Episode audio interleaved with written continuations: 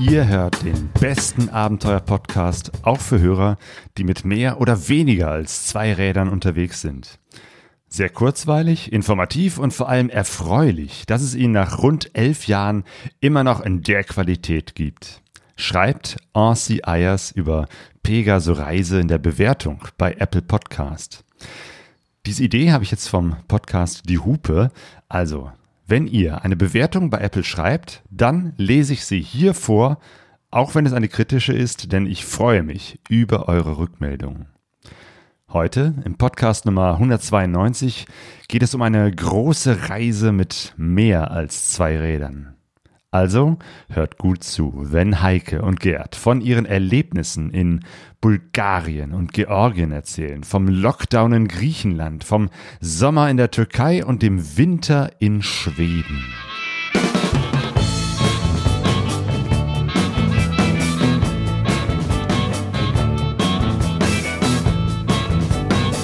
Pegasus reist. Expeditionen mit den Ohren. Herzlich willkommen zu Pegaso Reise.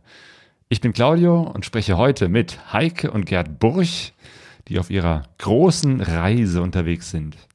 Hallo Heike, hallo Gerd. Hi, hallo Claudio. Danke für die Einladung. Ja, schön mal wieder mit euch zu sprechen. Ähm, ihr sitzt jetzt in einem Campervan. Wo seid ihr gerade? In Schottland.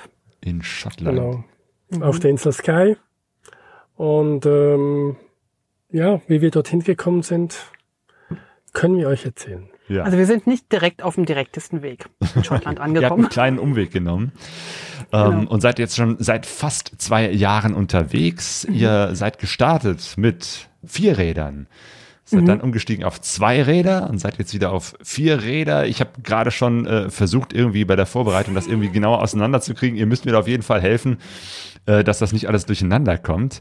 Ähm, und wir sind uns ja mal persönlich begegnet äh, damals im Sommer 2019, als Sonja und ich äh, auf unserer auf der ersten Etappe unserer Motorradreise Abenteuer Abendland unterwegs waren, wir in der Schweiz waren und ihr gesagt habt, hier, kommt mal eben vorbei. Das war sehr nett, da sind wir euch begegnet, haben sogar ein kleines Interview gemacht, was man immer noch nachhören kann im Podcast Nummer 123. Abenteuer Abendland. Und damals habt ihr erzählt äh, von euren Plänen für die große Reise, beziehungsweise ihr wart schon richtig voll dabei. Die beiden Motorräder standen schon da. Ähm, ihr habt schon äh, irgendwie die Wohnung halb ausgeräumt. Ähm, aber trotzdem dauerte es immer noch äh, ein Jahr, bis ihr dann wirklich äh, aufgebrochen seid. Aber nochmal für die, die es nicht gehört haben, was war eigentlich damals euer Plan? Also die Frage nach dem Plan ist ja schon ähm, schwer. Also wir hatten eine Idee und wollten auf Reisen gehen und wir mhm. hatten das auch mehrere Jahre geplant mhm. und wollten dann noch warten, bis die Kinder mit der Ausbildung, ersten Ausbildung zu Ende sind und danach sollte es eigentlich losgehen. Und als du uns getroffen hast, da ging es dann noch immer noch ein knappes Jahr. Aber er hat gesagt, die Wohnung war halb leer. Unsere Wohnung ja, war immer schon halb leer. Also, Ach so, das war wir normal. Leben halt minimal. ich weiß ja, dass ihr, den, ich glaube, über den Tisch gesprochen habt, an dem wir gefrühstückt haben, äh, ja, dass euer genau. Sohn den übernehmen soll und, ja. und andere Dinge. Hat er so. aber nicht. Ja. Hat er nicht. Hat er nicht, aber so sind die Kinder halt. Die Kinder halt genau. So sind. Also die Kinder haben, äh, sind fertig äh, mit ihrer ersten Ausbildung gewesen und dann haben wir gesagt, okay, wir fahren äh, mal los und wollten Richtung Osten. So war die Idee.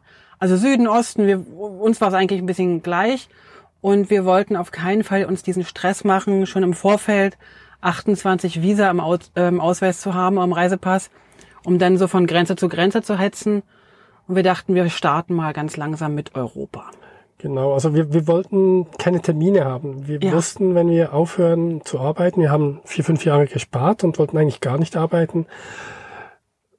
Das, der Luxus, der mir die größte erschienen war, keine Termine zu haben. Und mhm. deswegen, wenn ich Visa habe von da bis da, dann hatte ich schon wieder Termine. Und wenn ich Ferien habe von da bis da, hatte ich auch schon wieder Termine. Das mhm. war zu Beginn eigentlich wichtig, loszulassen von diesen Terminen. Also für mich speziell. Und da haben wir uns gedacht, wir werden mal so den Winter über Richtung Südeuropa fahren und dann werden wir uns ein bisschen ins Tempo eingrooven und dann werden wir loslegen. Richtig loslegen. So war die Idee. Ja. Genau. Also- als wir uns getroffen haben. So war unsere Idee, als wir uns getroffen haben. Ja. Und die, die Idee war noch eine ganze Weile so. Genau. Ja. Mit Ja, gut, zwei aber- Motorrädern. Aber langsam Das war- zu fahren, äh, sich Zeit zu nehmen, keinen Stress zu haben, ich glaube, das ist auf jeden Fall ein Thema, was sich über die ganze Reise bisher ähm, schon mal durchgezogen hat, oder? Absolut. Ihr seid sehr Absolut. entspannt. So habe ich euch damals wahrgenommen und so nehme ich euch auch in euren äh, Geschichten, die ihr erzählt. Genau, ihr macht ja auch den Podcast Leben pur. Ähm, da erzählt ihr auch etwas ähm, und äh, ja, die Entspanntheit hört man euch immer raus. Okay. Ja. Der Leben pur Podcast ist ein bisschen, äh, Stark eingeschlafen. Also eigentlich also eigentlich Tiefschlaf. Ist er Genau. gerade im Tiefschlaf? Im Januar war die letzte Folge. Ich habe seit Monaten nichts mehr von euch gehört. Deswegen habe ich gedacht, jetzt muss ich euch mal hier einladen, damit ihr mal wieder weiter erzählt, äh, wie es Ja, vielen Dank. ist. Vielen Dank. Vielen Dank dafür, dass du uns ähm, die Podcast-Arbeit abnimmst. Dankeschön. Ja. Podcasten und Podcasten lassen, so heißt das. Genau. Genau. genau. Wir erzählen jetzt alles und müssen es dann selber nicht mehr veröffentlichen. also der Start war ja mal mit zwei Motorrädern und so sind wir dann, was du uns getroffen hast, auch in Vorbereitung gewesen. Wir waren auch mal in Norwegen, haben dort alles getestet, Ja. bei Regen und so weiter. Also Regen können wir offensichtlich ganz gut. Genau. Und sind dann äh, September 2020 losgefahren eigentlich. Ja. Und unsere erste, unser erste Ziel war ähm, unsere Werkstatt, aber um uns einfach zu verabschieden und sind dann aber nach Berlin gefahren, also nach äh, von von Bern, von der Schweiz in den Norden, um unserer Familie, also meiner Familie, die aus Berlin kommt äh, und Freunde, ähm, Tschüss zu sagen. Ja. Also wer Genau. es bis jetzt noch nicht rausgehört hat, ne, Gerd ist ein Schweizer, Heike ist eine Berlinerin, äh, wo man das wirklich äh, sehr schön raushört ähm, und ich glaube auch so sind eure Temperamente. Ihr habt euch zwei äh, nagelneue BMW 1250 GS, die damals wirklich äh, frisch auf dem Markt waren, äh, zugelegt. Äh, gutes Ja. Equipment, ne, wirklich so vom Feinsten, gute Anzüge. Ähm, Und ja, seid sozusagen äh, los aufgebrochen, um dann, ja, hattet ihr euch einen Zeitrahmen gesetzt oder habt ihr gesagt, wir, wir gucken mal, wie lange das Geld reicht? Also wir haben einfach allen gesagt, ein bis zwei Jahre, damit allen bewusst ist, wir sind nicht nur mal einen Monat weg. Ja. Und damit sie auch verstehen, warum wir Wohnung und alles aufgegeben haben. Und das war eigentlich so eher die Kommunikation nach außen. Und viele haben dann das Gefühl gehabt, wir sind wirklich nur ein Jahr weg äh, und mussten danach nachkorrigieren im Sinne von, nein, wir sind mindestens ein, zwei Jahre weg. Wir haben nicht gesagt, dass wir nach einem Jahr wieder da sind. Genau, Genau. dann hätte es sich auch nicht gelohnt, irgendwie das ganze Haus, äh, Wohnung und alles aufzulösen. Also von daher war schon deutlich, dass das soll ähm, jetzt nicht nur ein kleiner Ausflug werden. Genau. Ganz genau. Wie seid ihr vorgegangen äh, bei der Route? Ihr- gut, ihr habt schon gesagt, Richtung Osten und äh, so, dass ihr keine großen Grenzen, wo ihr Visa braucht, überschreiten wollt. Aber gab es irgendwie so, oder gibt es vielleicht immer noch so ein paar Länder, wo ihr sagt, da wollen wir auf jeden Fall hin? Also ja, gibt's auf jeden Fall. Damals war es klar, wir sind erst im September los. Das heißt, ähm, wenn du nicht in die Kälte willst, fällt schon einiges weg. Das heißt, wir müssten dann äh, nach Berlin sofort Richtung Süden. Das war eigentlich klar. Und der Wunsch war eigentlich, vielleicht in Marokko zu überwintern. Das war eigentlich die erste Idee. Und wie wir dorthin kommen und wann genau, das war eigentlich komplett offen. Jetzt waren wir aber im Jahre 2020 äh, unterwegs und wie wir alle wissen, ähm, war das Reisen da nur eingeschränkt möglich. Also sind wir so ein bisschen von irgendwelchen Plänen abgewichen und haben uns geschaut, durch welche Länder wir können. Also durch welche. Wir wollten zum Beispiel durch äh, Slowenien unbedingt und das war aus welchen Gründen auch immer für Schweizer nicht möglich. Genau in diesem Zeitpunkt, wo wir dort gewesen wären. Aber diese, diese Regeln, die änderten ja auch, was weiß ich, alle Woche, alle Tage. Ja. Deswegen sind wir da sehr, sehr flexibel gewesen, sind dann irgendwann ähm, nach Tschechien gefahren, haben dort wunderschöne, eine wunderschöne Zeit gehabt. Ähm, und als dann aber in Tschechien plötzlich die Regeln strenger wurden, sind wir nach Österreich und dann weiter nach Italien. Ja. Und allerdings auch der Wärme entgegen, muss man dazu sagen. So September, Oktober, da haben dann alle immer mehr, noch mehr zugemacht und noch mehr zugemacht. Ja. Und wir hatten dann einfach Bedenken, bis in den Süden zu kommen, wenn wir zu viele Länder durchqueren müssen. Im Balk auf dem Balkan, ja. Auf dem Balkan zum Beispiel. Und deswegen haben wir uns dann entschieden, nee, wir nehmen Italien, da kommen wir schon mal relativ weit nach unten. Das war eigentlich der Hauptgrund, warum Mhm. Italien dann unsere Durchfahrstrecke in den Süden war. Und wir müssen aber von- dazu sagen, achso, entschuldige Italien bitte. kam ja tatsächlich äh, sehr weit runter in den Süden und andererseits direkt äh, über die Grenze in die Schweiz wieder zurück. Ja, Genau, genau. Und man muss ja dazu sagen, dass ja, also auch wenn wir gerne weit reisen und schon viel unterwegs waren, auch in anderen, auf anderen Kontinenten, aber ähm, Italien wäre das Land, wenn man uns aussetzen müsste, irgendwo, wo wir wahrscheinlich bleiben würden. Und deswegen fanden wir es auch nicht so wahnsinnig schlimm, durch Italien zu müssen. Ja. Einfach ein Also, Traumland für uns. Essen und Trinken ist schon was, was wir auch genießen können. Und deswegen war Da ist Italien, Italien das richtige Land. immer wieder mal. Genau. Ja. Sehr gerne. Genau, damals ging das ja gerade erst los mit der Pandemie und tatsächlich, wie Mhm. ihr schon sagt, es war nicht ganz klar. Heute wissen wir, äh, Wintermonate sind eher schlecht, Sommermonate sind eher gut. Mhm. Ne? Und das war die große Verwirrung, welche Grenze ist überhaupt jetzt offen und zu. Und das war ein Durcheinander in der Reiseszene. Einige mussten ihre Reisen abbrechen, andere sind einfach irgendwo geblieben. Ja. Ihr habt ja letztendlich dann auch äh, äh, viele Monate an einem Ort äh, verbracht, aber äh, glaube ich äh, deutlich komfortabler oder besser als als andere, die jetzt irgendwo völlig verunsichert da äh, festhingen. Ähm, aber ihr wart eben halt äh, mit zwei Motorrädern unterwegs, aber seid dann irgendwann doch äh, umgestiegen auf eins, ne? Ja. Richtig, ja. In Rom haben wir ähm, uns entschieden, wobei das wahrscheinlich gar nicht so richtig ist. Ich glaube, ich habe mich schon viel früher entschieden. Aber bis das von meiner Entscheidung her äh, ausgesprochen wurde, dauerte noch eine Weile. Ähm, es war halt so, dass ich irgendwann merkte, dass mir das Motorradfahren keinen Spaß macht. Also selber fahren keinen Spaß macht. Und irgendwann kam so eine Art Angst dazu so eine Angst, auf dem Motorrad zu fahren. Und das wird ja in dieser Branche, oder in dieser Motorradszene sehr selten angesprochen, dass man auch mal vom Motorrad absteigt und sagt, ich möchte nicht mehr fahren. Ich habe mir aber dann, äh, habe mich dann coachen lassen und dachte, ich müsste das schaffen. Alle schaffen das, dann schaffe ich das auch.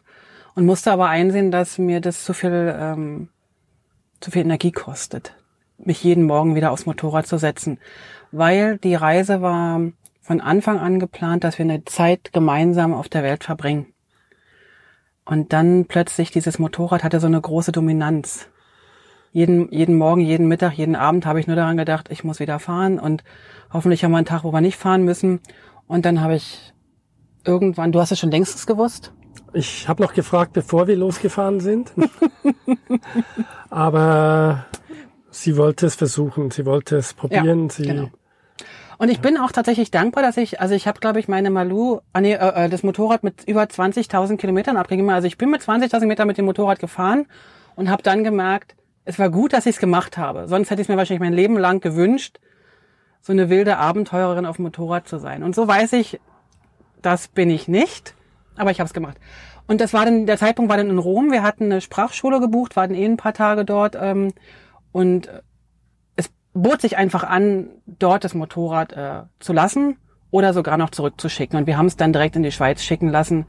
Und unser Händler hat dann tatsächlich auch noch ähm, Geholfen Verkauf, Verkauf, äh, mit geholfen abzuwickeln. Also wir konnten das Motorrad sehr gut verkaufen. Und so sind wir also von in Rom auf eine große Herausforderung gestoßen. Also die erste Herausforderung war ähm, der Sprachunterricht, der leider zu äh, 0,0 Erfolg führte, aber uns Spaß machte. Eine, eine kurze Nachfrage nochmal Mhm. zu der äh, Geschichte. Du sagst, äh, die Angst beim Motorradfahren Mhm. ist mehr geworden. Ja, Weil das äh, kenne ich ja eher so, ne, klassischerweise, Mhm. ne, man hat Angst vor Motorradfahren, fährt Motorrad, es wird weniger, aber du sagst, es ist, es ist tatsächlich umgekehrt gewesen, Mhm. es wurde mehr mit der Zeit und das hast du vielleicht auch schon von anderen gehört, weil du sagtest, äh, darüber wird nicht so gesprochen. ja. Ja. Also wir haben tatsächlich äh, eine Freundin, die das, der ich das erzählt habe, und die sagte, das ist mir vor Jahren auch so gegangen. Und das war die erste Person, die ich kannte, der das so gegangen ist. Und dann habe ich ein Coaching gemacht, wo halt überwiegend Frauen tatsächlich drin waren, obwohl ich nicht weiß, ob das ein Frauenthema ist. Das weiß ich halt nicht. Aber und dort war auch wieder die eine oder andere, die sagte, "Mm, geht mir ähnlich. Ja. Und manche haben es halt geschafft, sich über, also das, das zu verarbeiten und weiterzufahren. Und ich habe halt dann irgendwann beschlossen, ich möchte das nicht mehr. Mhm. Wahrscheinlich, ähm, weiß ich nicht. Also ich bin jetzt Das ist ich bin sehr interessant, weil, weil ich kann mir vorstellen, genau. dass bei vielen Männern, also ich, ich äh, treffe ja auch äh, Männer, die äh, mir man, dann manchmal äh, im Gespräch irgendwann erzählen, ja, ich bin früher auch mal Motorrad gefahren, mache das jetzt aber Mhm. nicht mehr. Und der klassische äh, Klassiker ist eben halt äh, zu sagen, ja, ich, dann, dann kam die Familie Ja, ähm, oder genau. die Karre stand halt die ganze Zeit rum. So, Ja, ne? Und genau. ich bin nicht gefahren. Da fragt man sich ja, warum nicht? Also das äh, möglicherweise ist das, äh, würde ich fast vermuten, nicht nur eine reine Frauensache, äh, aber die Sache ist natürlich, wie kommuniziert man das nach außen? Äh, Genau. Und natürlich äh, kann man sich da nochmal äh, 20 andere Ausreden einfallen lassen, warum jemand nicht Genau. mehr fährt, nicht mehr fahren will oder eben halt tatsächlich auch nicht mehr fahren kann. Wir hatten tatsächlich dann auch überlegt, äh, ein kleineres Motorrad mal zu mieten oder vielleicht habe ich das falsche Motorrad oder vielleicht habe ich A, B, C, D, E. Und wir waren dann in der Türkei nochmal, da hat, war die Möglichkeit, ein Motorrad auszuleihen. Und da habe ich mich bei dem Auto, äh, Motorradverleiher nur aufs Motorrad draufgesetzt, auf eine kleinere, weiß gar nicht, was das war, so eine ein bisschen so eine 250 oder irgendwie so eine 300. kleine Enduro, einfach da, um da über die Berge zu heizen in der Türkei. Und als ich drauf saß, kam das gleiche Gefühl wieder, dieses Angstgefühl. Und na, ich dachte, okay, warum? Und interessanterweise, äh, es soll jetzt nicht ein Riesenthema sein, aber wenn du mal tatsächlich Angst auf dem Motorrad googeln würdest, es ist, die Foren sind voll von, von diesen Themen. Also es ist wirklich, ich bin offensichtlich nicht die Einzige und das hat mich aber irgendwie auch dann bestärkt, das anzusprechen, auszusprechen. Es brauchte eine Weile, bis ich das aussprechen konnte. Und ja. Aber die zweite Herausforderung, wenn wir schon mal dabei sind, war, wir hatten ja Gepäck auf in sechs Koffern verteilt, ne? Mhm. Und ihr hattet viel Und Gepäck. Und dann wollten wir ja nur noch mit einem Motorrad reisen. Oh. Und da wurde also jeder einzelne, äh, jede einzelne Socke diskutiert, jedes einzelne Messerchen wurde diskutiert, was muss mit, was muss nicht mit. Also wir haben nur, nur ein Drittel vom zweiten Motorrad nach Hause geschickt bezüglich Gepäck und die anderen zwei Drittel trotzdem mitgenommen. Wir haben so aufgetürmt. Wer unsere alten Instagram-Posts oder, oder, oder Facebook-Posts sieht, sieht, dass wir relativ getürmt unterwegs waren. Es waren dann plötzlich Kisten auf Kisten, ja, sozusagen, oder Taschen auf Kisten. Aber es war für mich, also hinten zu sitzen, war super bequem, weil ich war wie in so einem Sessel. Ich hatte so die Ah, ja. Armlehnen. Zwei Koffer und zwei Taschen, die dann jeweils äh, rechts und links. Das ist Wunderbar. so, ja. Genau. Genau. Und wir hatten viel zu viel dabei. Also wir hätten das Trotzdem, alles gar nicht gebraucht. Also so viel hätten wir nicht gebraucht. Ja, also jetzt im Nachhinein war klar, Küche und Zelt wäre nicht nötig gewesen, weil wir haben es vielleicht dreimal benutzt in diesem ersten Jahr Motorradfahren. Und da hätte man schon sehr viel, also noch mehr nach Hause schicken können, aber wir haben es gerne rumgefahren. Transporter unterwegs. Ja. Wir müssen, wir müssen oft sagen, dass wir Sachen wirklich, also man liest ja mal viel und wir kriegen ganz viele Tipps und je, je, je öffentlicher man lebt und wir leben ja ein bisschen öffentlich, kriegt man ja un, ungefragt auch ganz, ganz viele Tipps. Ähm, wir müssen viele Sachen selber durchmachen, um nachher zu sagen, hast recht gehabt. Ja, gerade die Sache mit dem Gepäck, ne, das, das hörst du bei jeder Reise. Das habe ich auch im Interview tausendmal gehört und ich habe es auch selber erfahren und äh, Ja. alles selber durchgemacht. Es ist tatsächlich so, am Anfang denkt man, um Gottes Willen, ich bin da völlig in der Pampa und äh, wenn mir dann das zweite Paar Socken fehlt, was mache ich dann bloß? Also muss ich noch ein Ja. drittes Paar einpacken und so weiter. das ist, äh, Genau. ja, ja, ja, es, Genau. man macht die Erfahrung. Ich meine, das Gute ist, man kann es ja dann zurück- zurückschicken oder irgendwo verkaufen, verschenken, was auch immer. Aber es ist, äh, ja, es, es liegt irgendwie in der Natur des Menschen, dass man erstmal alles mitnehmen will und äh, dann äh, feststellt, okay, was, was benutze ich eigentlich wirklich und was nicht. Aber habt euch dann wahrscheinlich schon etwas reduziert während der Fahrt? Ja, ja, immer wieder. Wir hatten dann auch Besuch von unserer Tochter, von unserem Sohn und von unserer Freundin, jeweils auf anderen Stationen. Also einmal in der Türkei, einmal in Bulgarien und einmal nochmal in der Nochmal in der Türkei. Türkei, ja. Und die nahmen dann immer Sachen von uns Und mit. habt dann immer denen gesagt, äh, bringt leere Koffer mit. Fast. Fa fast, aber, aber tatsächlich war es so, dass wir ganz oft dann auch Sachen zurückgeschickt haben. Oder mitgekriegt haben. Also man hat uns auch mal ein Navi-System gebraucht, weil unseres nicht mehr funktioniert Ja, hat. genau, also zum Austausch. Genau. Also das hat schon ganz gut funktioniert, aber und dann sind halt irgendwann Sachen auch kaputt. Also irgendwann so, wenn du, wenn du nur zwei, äh, zwei T-Shirts hast, dann kaufst du dir ein neues und das andere muss dann einfach auch mal geschmissen werden. Genau, also, das finde ich ist ja auch die andere große Lehre, die man dann irgendwann äh, auf Reisen merkt, dass man äh, tatsächlich auch alles nachkaufen kann. Sich also eigentlich nicht so viel Sorgen machen muss, habe ich irgendwas vergessen, weil es gibt kaum irgendwelche Dinge, die du nicht irgendwo äh, nachkaufen kannst. Und ich meine wirklich fast überall. Also ne, in Ländern, weiß ich nicht, Südostasien, wo die Menschen tendenziell eher klein sind, werden größere Menschen wie ich jetzt vielleicht nicht die passende Hose finden, aber Aber das Typische, ne, die Socken, die Zahnbürste und, und das Campinggeschirr und, und selbst irgendwelche Spezialdinge fürs Motorrad findest du irgendwie am Ende doch irgendwo. Absolut. Also ja, ja. im Zweifelsfall äh, nehmt weniger mit, aber das ist auch wieder so ein Tipp. Nee, muss man selber erfahren. Also wir haben jetzt die Erfahrung gemacht und, ähm, ja. und wir werden sie auch keinem anderen weitersagen, weil es bringt nichts. Ja. Gerd, wie war es denn für dich, äh, plötzlich mit so viel Gepäck und dann noch einer Heike hinten drauf zu fahren? Ich meine, auch das äh, sind ja unterschiedliche äh, Erfahrungen, die Menschen machen. Also es gibt auch einige Motorradfahrer, die ich kenne, äh, die sagen, nee, also mit noch jemand hinten drauf möchte ich gar nicht fahren.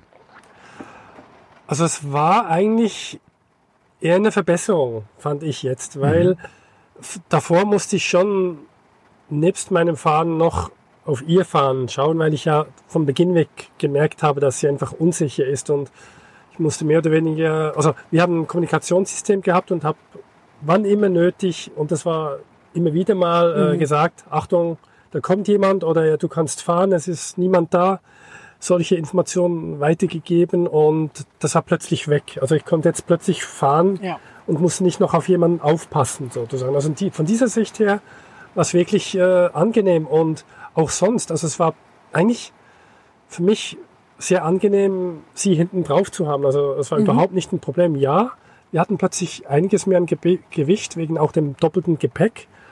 Aber die GS hat das wirklich, ich war froh, dass wir die größte genommen haben, weil die hat's geschafft.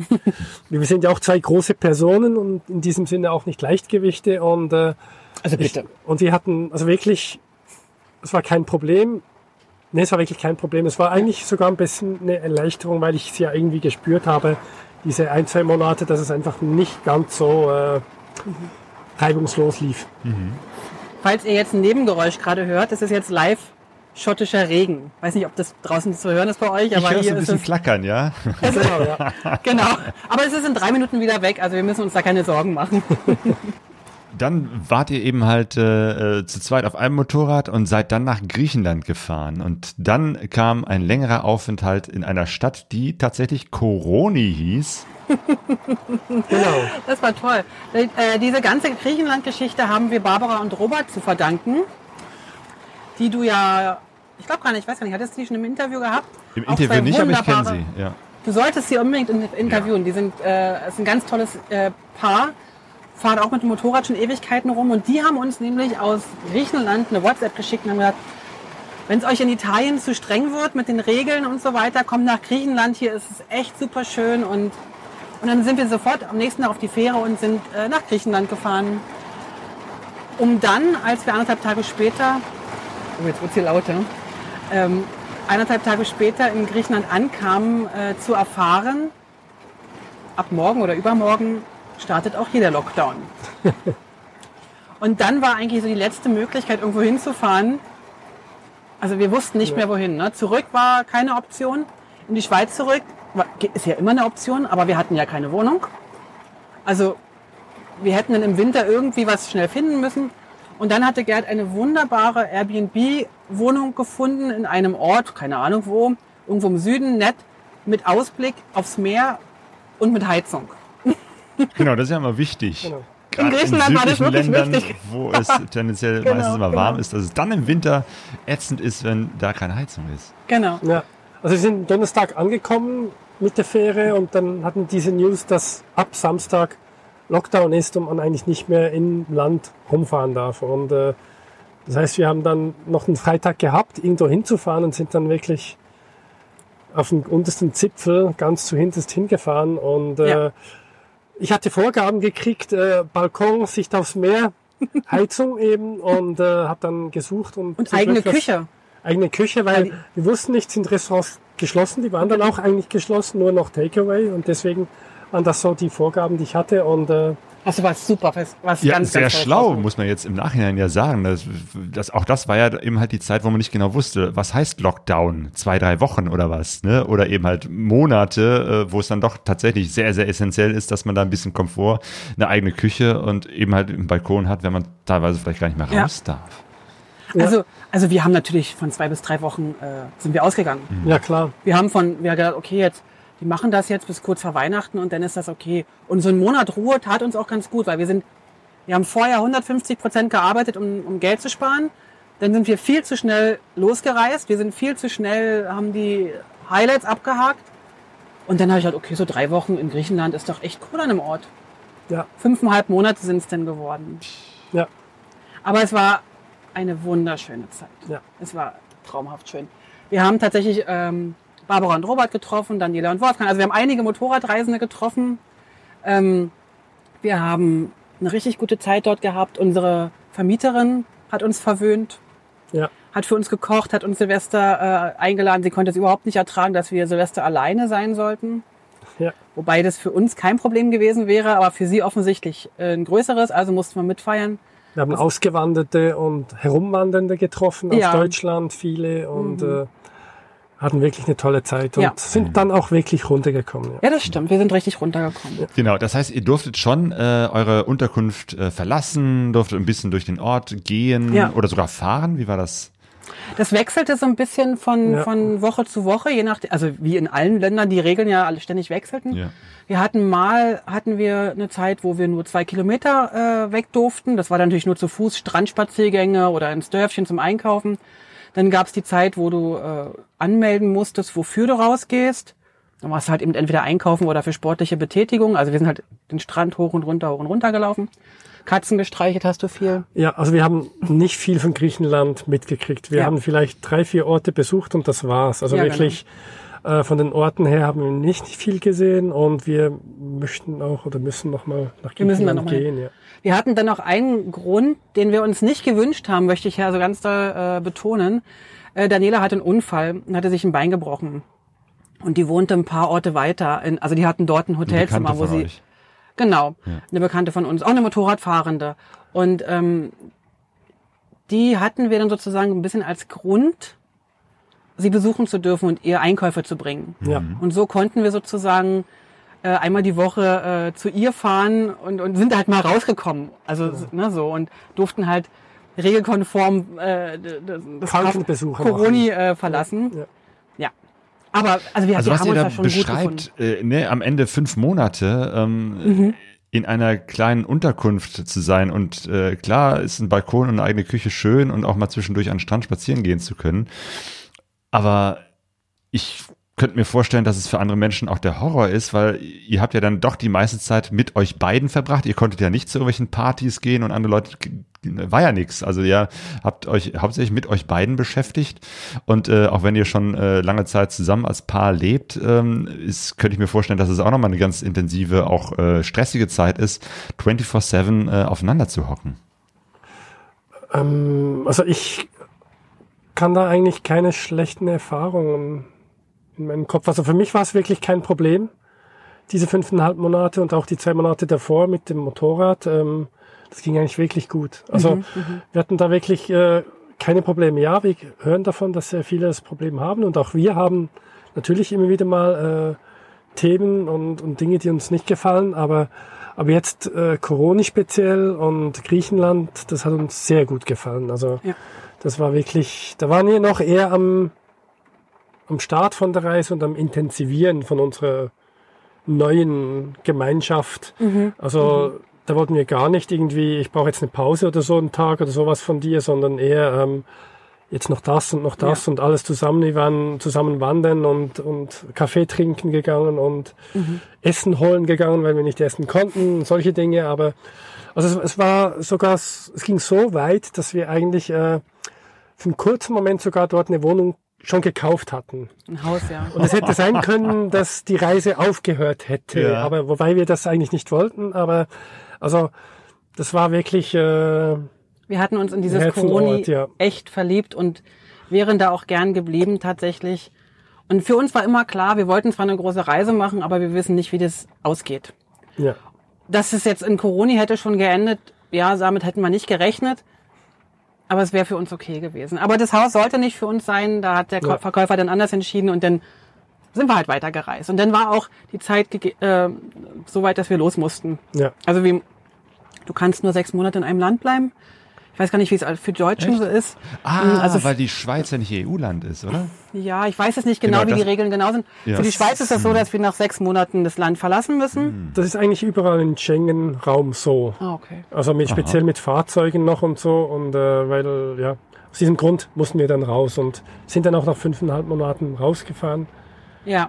Sind das erste Mal wirklich Interessant, höre ich, höre ich angehalten jetzt zum worden. ersten Mal, weil ähm, Ich glaube, das bisher ist hatte ich das ganz immer so, äh, klar, dass es da ganz klare Regelungen gibt in, in äh, Ländern außerhalb der Europäischen Union, wo man darauf achten muss, wie lange darf man im Land bleiben, ohne Visum, mit Visum etc. Und meistens ist ja so drei Monate so dass der, der Standard, äh, dass man, äh, wenn man reingeht, nach drei Monaten wieder raus muss.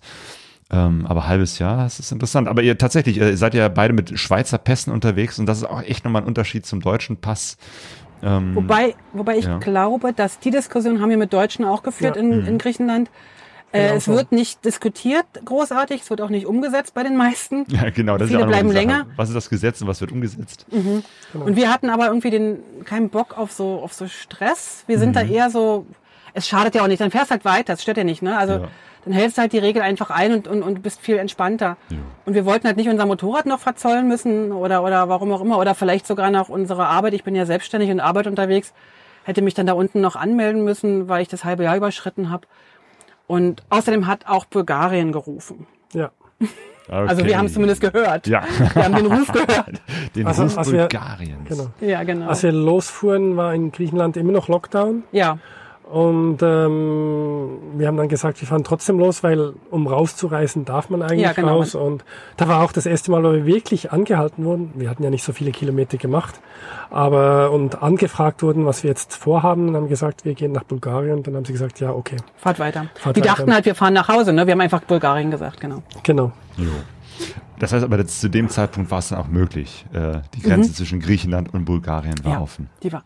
Ja. Genau, in die Richtung war sie, glaube ich, immer offen. Aber wie gesagt, wie jetzt der Stand damals war, keine Ahnung. Also wir konnten auf jeden Fall nach Bulgarien und in Bulgarien erreichten wir ein Land, ähm, wo gefühlt Alles anders. war. alles anders war. Also keine, keine äh, Schließungen.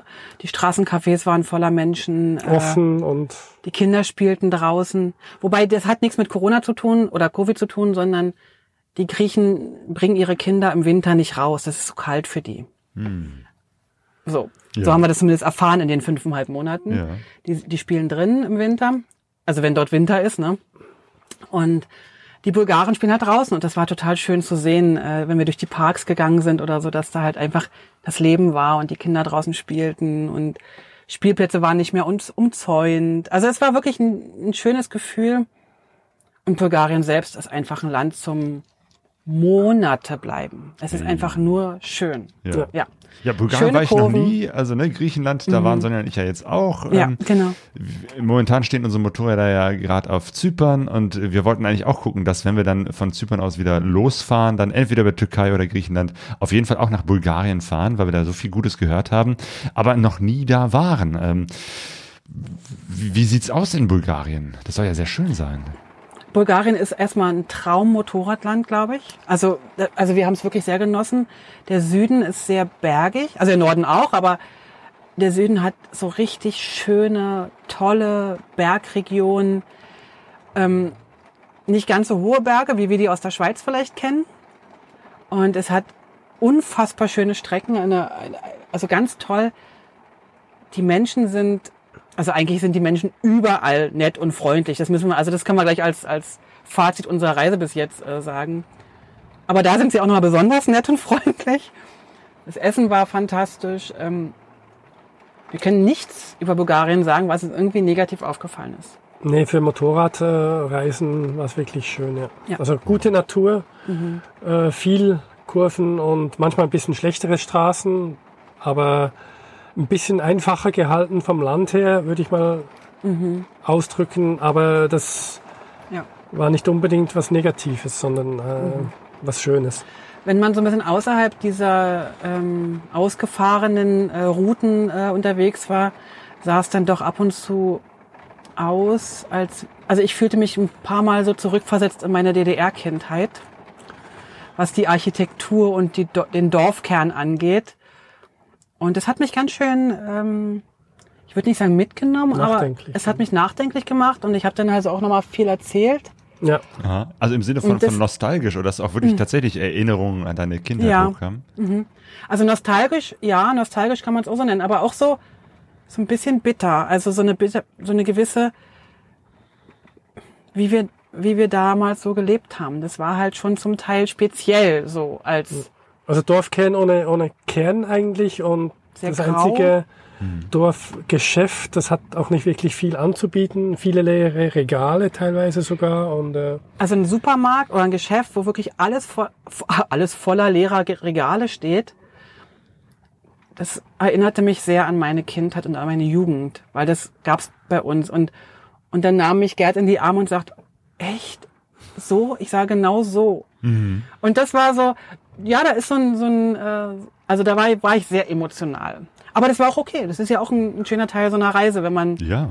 an Sachen erinnert wird oder die nochmal vielleicht nochmal so durchdenken kann. Ja. Genau. Ja. Jo, äh, Bulgarien, Mensch. Äh, und Mhm. wie hat das sprachlich geklappt? Also ne, von, von Griechenland weiß ich ja auch, da kriegt man das, also man kann nichts lesen von den kyrillischen Buchstaben, ähm, aber man kann äh, zumindest äh, mit Englisch sich doch so ein bisschen äh, durchwursteln. Also in, in Griechenland haben wir versucht, einen Sprach- Sprachkurs zu nehmen. Wir haben zehn Lektionen bestellt und neun gemacht. Wir haben es Ihr hingeschmissen. hattet ja zumindest richtig viel Zeit. Ja, genau. Wir hatten einen Online-Kurs in, in Griechenland gemacht und dann haben wir, hat die angefangen mit, da sollten wir Hausaufgaben machen und, und, üben. und äh, Regeln und Algebra und solche Dinge. Und Nee, Grammatik. Grammatik, Nicht Algebra. ja. Da haben wir, Grammatik. haben wir Grammatik üben müssen und dann sind wir beide ausgestiegen und, haben, und dann haben wir den letzten Termin, haben wir, sausen lassen. haben wir, haben wir gesagt, wir haben was anderes vor. Haben nie wieder gemacht. Also wir haben den wohl bezahlt, ne? aber wir haben den nicht mehr gemacht. So. Also ich habe mit der Zeit die Zeichen lesen können, dass da die Buchstaben ein bisschen Ja. anders stehen, klein und groß. Und äh, meine Ja. Frau hatte da schon einen Vorteil. Aber jetzt so nochmal zu Bulgarien. In Bulgarien konntest du ja dann erstmal gar nichts mehr lesen. ja. Bei. Griechenland sieht man ja so, ein- gibt's ja nur ein paar Buchstaben, die wir nicht kennen. Ja. Aber in Bulgarien konntest du gar nichts lesen. Musste ich wieder von vorne anfangen. Und da kam meine große Stunde für einen kurzen Moment, weil normalerweise ist Gerd derjenige, der alle Sprachen kann. Der kann gut Französisch, Englisch und so weiter. Und ich hänge halt immer so hinten dran. Aber diesmal, als altes DDR-Kind, hatte ich ja Russisch. Und ja, Bulgarisch ist nicht Russisch. Und bitte alle, die, die jetzt Bulgarisch hier äh, können und, und auch Bulgaren sind, nein, es ist kein Russisch, ist mir bewusst. Aber die Buchstaben sind identisch. Ah, gut. Also konnte ich einige, also konnte ich einfach alles lesen. ja. Ja, schon mal ein großer Vorteil. Ja, und dann haben wir gelernt. Also tatsächlich habe ich Gerd alles vorgelesen und habe einzelne Buchstaben mit ihm geübt. Konjugiert. Und, und, und aufgrund dieser langen Zeit, wir waren, glaube ich, fünf Wochen in Bulgarien ja. und es war noch nicht genug. Aber ähm, da hast du dann nachher die Buchstaben echt lesen können. Ja. Und viele, interessanterweise, viele äh, bulgarische Wörter entstammen dem Französischen. Wenn man weiß, wie sie, wie man sie lesen muss. Ja.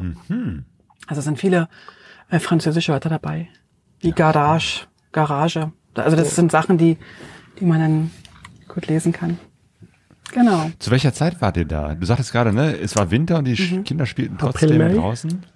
Nee, nee, äh, das war dann schon im, im ab Ende April, glaube ich, Anfang Ja. Mai. Ja. Ja. Weil wir sind, ich warte mal, wir sind nämlich Ende Mai, da hat unsere Tochter Geburtstag, die hat uns besucht in ähm, Burger, nee, Warna, ha? Waren, Warna. Ähm, wir waren dann im Mot Motocamp Camp noch. Genau. Ah, das berühmte Motocamp. Ist das da, Ja. wo man da, was so höhlenartig ist, ne? Oder was ist das? Nö, ist einfach nur ein, äh, ist einfach nur wie so ein, wie so ein äh, Ferienlager. Also die haben äh, ein paar Zimmer, Zimmer ein kann paar man Plätze mieten für, für Campingplätze. Zelte. und eine Garage, wo man ein bisschen schrauben kann. Ja. Wenn man schrauben kann, das, da zählen wir ja nicht dazu. Ähm, aber in Warna, nicht weit vom Motocamp, gibt's eine exzellente BMW-Werkstatt, wo wir unseren Service haben machen lassen. Am Motocamp waren wir eine Woche und haben ein bisschen Ferien gemacht und haben uns da so ein bisschen mit anderen Reisenden getroffen. ja, Genau. Und dann sind wir Ende Mai etwa das nächste Land. ins nächste Land, in die Türkei. Oder Nochmal Anfang Stichwort, Juni. Stichwort Service. Gab es Mhm. bis dahin irgendwelche Schwierigkeiten mit dem Motorrad? Der einen BMW? Ach, Also, Doch, warte mal, also, natürlich. also in Rom, äh, als wir das eine Motorrad zurückgeschickt haben, hat mein Motorrad einfach immer wieder mal, also zweimal diese zwei Monaten eine Meldung gebracht, dass das Federbein, was ein elektrisches, elektronisches ist, äh, sich nicht mehr wohlfühlt. Und ähm, wir konnten es dann in Rom in der BMW-Werkstatt nicht auswechseln lassen, obwohl die Schweiz gesagt hat, wir haben schon alles getan, was BMW uns aufgetragen hat. Mhm. Und Rom wollte dann wieder von vorne anfangen. Und es sieht immer so aus, wenn sie, wir machen ein Software-Update. Zuerst mal, ja. So, und das ist natürlich, Und das hatten wir alles schon. Und, äh, und deswegen haben wir uns dann auch entschieden, in Rom mein Motorrad zurückzuschicken, weil meine Versicherung es auch bei, bei Garantiefällen nach Hause schickt. Und das haben wir dann gleich benutzt und haben, weil es ja ein Garantiefall war, nach Hause geschickt und sind dann mit ihrem Motorrad weitergefahren. Aber sonst hatten wir eigentlich wirklich keine Probleme. Also auch mein Problem, eine halbe Stunde fahren und dann war es weg. Also Ja. es war nicht etwas, was wirklich äh, schlimm war. und das Federbein wurde halt auch ausgetauscht dann nachher in der Schweiz, Ja. bevor es verkauft wurde, ne? Also das Genau. wurde natürlich dann repariert. Das ist ein neues Motorrad gewesen, also da hätte man, es wäre dumm gewesen, das nicht zu machen. Ansonsten hat man echt 0,0 Probleme. Also mit den Navigationsgeräten hatten wir noch Probleme, ja. Die ja von, nicht von BMW direkt sind, sondern von den anderen. Ich hatte auf meinem Navigationsgerät hat es immer, immer wenn du an einem Fluss warst, hat es gesagt, biegen Sie rechts ab, Ziel ist erreicht. Also der wollte mich versenken. Ah, Als ob es ein Boot wäre. Vielleicht habe ich auch ein Navigationsgerät. Entweder so, ich dachte ja eher, dass ich ein Motorrad, äh, ein Navigationsgerät für ein Boot bekommen habe. Ähm, und dann hat mich Gerd immer ausgelacht schon. In Deutschland schon. Und ach, so ein Quatsch. Und wer weiß, was du da wieder eingestellt hast, wie das manchmal so ist. Und aber irgendwann fing das kurz vor Venedig auch bei dir so an. Ja. Und dann hatten wir Glück, dass unsere Freundin uns in Venedig besuchte und brachte uns zwei Austausch-Navis mit und nahm dann die alten. Das waren die einzigen Sachen, die wir. Ähm, aber das waren alles bekannte Sachen, die man auch in den gängigen. BMW-Gruppen ähm, Gelesen diskutiert und ähm, wo wir Genau. auch belächelt Und mit, wurden. mit, mit Software von Navis habe ich auch so meine Schwierigkeiten. Ich weiß auch nicht, warum das irgendwie. Ja, aber es war wirklich Hardware. Auch die Navi war Ah, wirklich okay. Hardware-Problem. Also Ja. wenn es geregnet hat, dann haben die Tropfen einfach Ausgelöst. ausgelöst und haben Ah, wirklich okay, wie beim Handy. Das ist beim solche Handy, Dinge. wenn das drauf tropft, Genau. dass das Handy denkt, da ist ein Genau. Finger und macht Genau. da irgendwas. Ach, genau. Und das, genau. Und Das war unlogisch. Aber Ja. es hat manchmal auch äh, bei Wind reagiert. Hm, Ja, ja, ja. Okay. genau. Ja, die gehen, glaube ich, von B bei BMW immer davon aus, die Leute fahren eh nur bei Sonnenschein. Machen wir ja eigentlich, äh, haben wir ja auch gemacht. Wir haben ja, wir haben so viel Zeit, dass wir nur bei Sonnenschein fahren können. Ja. Aber es geht halt auch nicht immer. Der im Chat, also wir machen das hier mit Live-Übertragung und im Chat schreibt der Joachim Jäger hier noch zu Bulgarien. Jetzt sind die Regale voll, alles verfügbar. Ach so, ne, oder meinst du das äh, zu Deutschland? Ähm, dass jetzt alle Regale voll sind äh, und alles auf Kosten der Umwelt und ärmerer Länder. Macht uns das wirklich glücklich? Oh ja. Ah ja, okay. Nee, ja. überhaupt nicht. Ja. Das ist jetzt, das wollte ich auch nicht falsch verstanden haben. Wir waren in diesem Dorf, wo das Motocamp ist. Und dort gibt es einen kleinen Shop. Shop. Der hat auch nur zwei Stunden am Tag auf. Und der ist komplett leer. Die Regale sind, die war, der war, War wahrscheinlich leer. mal größer. Ja. Und die Regale sind leer. Und da gibt's dann halt irgendwie noch ein Brot, was da liegt und ein paar Cola-Dosen. Das hat mich nur an die DDR-Zeit erinnert. Das soll nicht heißen, dass wir diesen, diesen, diesen, diese Mengen, die es jetzt gibt, gut finden. Also ich brauche auch nicht 30 Joghurt, Regal, äh, Joghurt im Regal. Darum geht's mir gar nicht. Aber diese, diese verrosteten Regale mit da noch eine Dose und da noch eine Packung Toilettenpapier, das hat mich daran erinnert. Es, wir müssten irgendwie eine Lösung finden, die zwischen diesem ist, zwischen diesen riesen Megastores und diesem, ich krieg gar nichts. Ich kann mich noch erinnern, wir mussten uns als Kind anstellen und dann haben wir zwei Packungen Taschentücher bekommen pro Kind.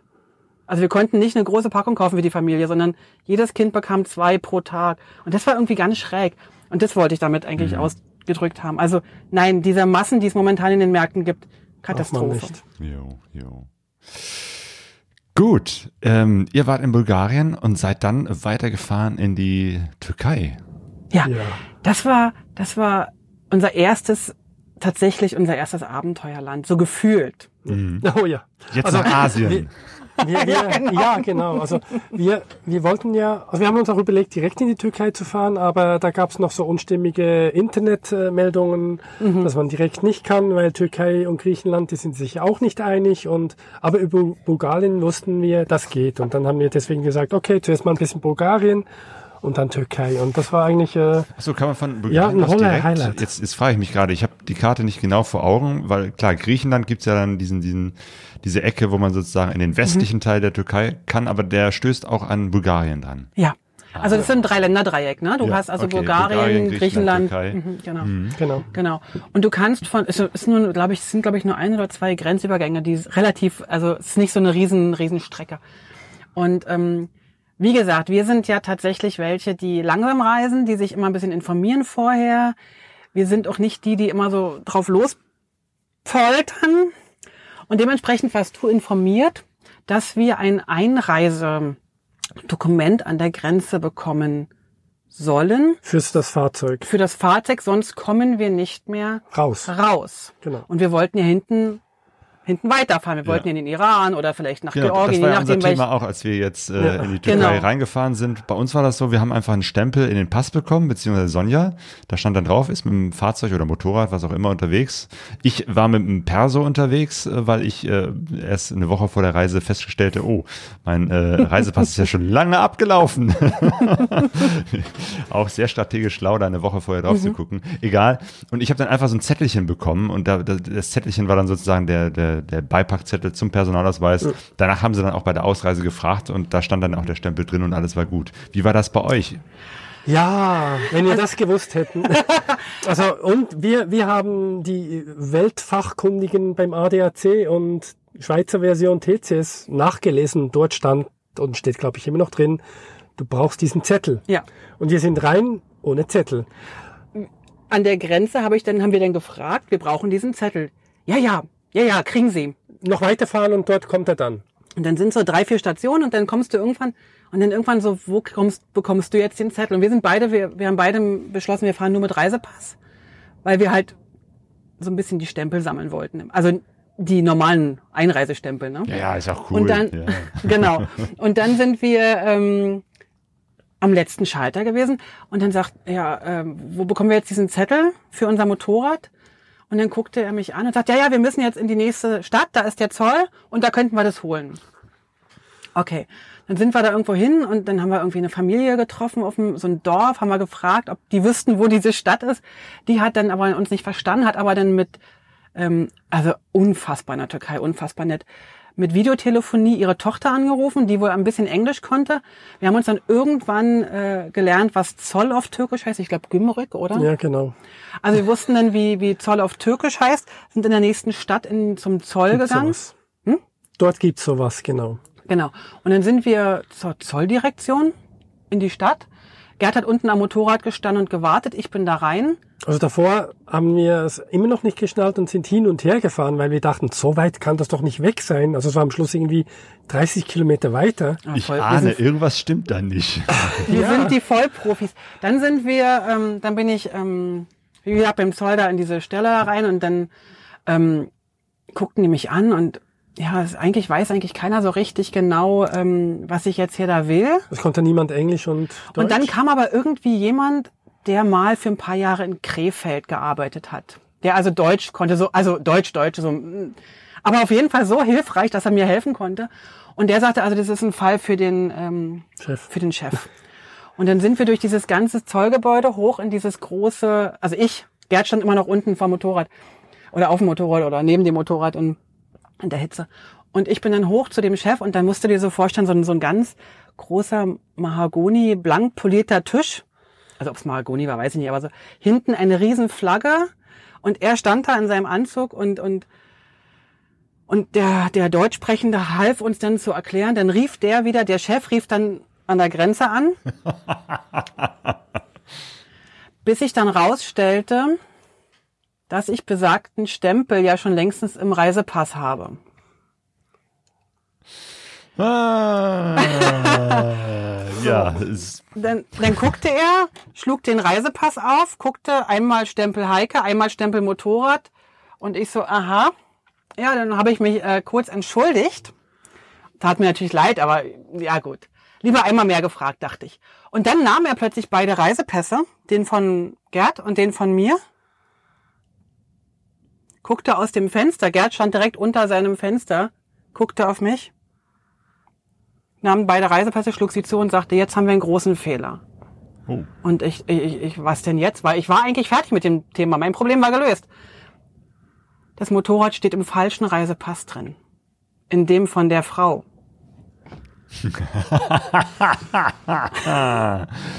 Stimmt, weil Gerd, genau, es war, ja dein Motorrad, äh, das, Genau. äh, weil Gerds Motorrad ja äh, zurückgeschickt worden ist. Ich erinnere mich. Mhm, Ganz genau. Genau. Oh ja, und dann sind wir halt, ähm, dann guckte mich der aus, äh, der, der in Krefeld Deutsch lernte, äh, mich an und sagte so, also ich merkte in seinem Gesicht, jetzt müssen wir hier schnell die Situation verändern, weil dem jetzt zu erzählen, dass Frauen auch dürfen, mh. und dann sind wir, ähm, dachte, nee, nee, ist alles okay. Und dann habe ich, ja, unser eines Motorrad ist kaputt und das haben wir zurückgeschickt, aber das ist alles okay. Ich mir die Reisepässe genommen und dann bin ich raus. und Und ab da war die Türkei nur noch ein Traum. ja, Aber, Also aber den Scherz, dass, dass du dann zumindest die fünf Meter aus dem Sichtfeld äh, fährst Mhm. und Gerd hinten drauf, habt ihr jetzt nicht gemacht, oder? Weil das wäre doch noch die Party gewesen, oder? ja, äh, also in dem Moment, wenn ich ganz ehrlich bin, in dem Moment keine Scherze machen. war Ja, mir ja. die türkische Polizei noch nicht. ja, irgendwie, äh, ja. Aber das war so eine Geschichte, die hat mir irgendwie, also in dem Moment habe ich Herz, Herzrasen gehabt wie verrückt. Da stehst du plötzlich vor so einem, ja. Aber nachher ist es einfach toll zu erzählen. Ja, ja, ist das ist eine tolle tolle Story. Geschichte, an die wir uns erinnern, genau. Wir sind dann weitergefahren und äh, in der Türkei gibt es sehr viele Polizei- und Militärkontrollen an den Straßen. Und an der ersten wurden wir auch schon angehalten und da hat er kurz rumgeschaut und hat gesagt, Welcome in my country. Ja. Und zwar jede einzelne Polizeikontrolle. Und jede hat einzelne uns, Polizeikontrolle hat uns wirklich willkommen geheißen und Freude gehabt, dass wir da sind. Und haben ganz äh, oft Danke gesagt. ja. Und äh, es war wirklich nur ein Traum, dieses Land. Ja, das Von A ist bis Z. genau. Ja. Schön. Mhm. Ihr seid im westlichen Teil reingefahren und seid ihr dann auch ja. klassisch dann einmal durch Istanbul und dann äh, in den asiatischen Teil der Türkei gefahren? Jein, also wir sind Richtung Nee, Westküste Richtung Süden. Und ähm, haben dann noch einen Stopp gemacht, weil unser Sohn uns in Istanbul besuchen wollte. Sind dann mit dem Boot über das kleine Meer nach Istanbul und haben ihn dann dort getroffen. Und nach diesem Besuch, eine Woche später, sind wir wieder runter und mit dem Motorrad weiter und sind dann unten rüber in den asiatischen Teil mit der Fähre sozusagen rübergefahren. Also nein, wir sind nicht mit dem Motorrad durch Istanbul gefahren. Nein. Auch wenn das für uns total cool gewesen wäre, weil sonntags dort ähm, noch eine Ausgangssperre war für die Türken. Das war echt ätzend. Die Türken durften nicht raus, aber die Touristen durften raus. Samstag und Sonntag. Das war für uns wieder so ein ganz merkwürdiges Ding. Und da war die Stadt total ruhig. Also man hätte da durchfahren können wie durch ein, durch ein äh, Bergdorf, ja. War überhaupt kein Problem. Aber ähm, wir haben tatsächlich unser Motorrad in einem Hotel unten stehen lassen und sind dann die Woche mit unserem Sohn zu Fuß durch Istanbul getigert. Ja, das war Was toll. sicherlich auch interessant war, oder? Traumhaft. Ja, Traumhaft. wunderbar.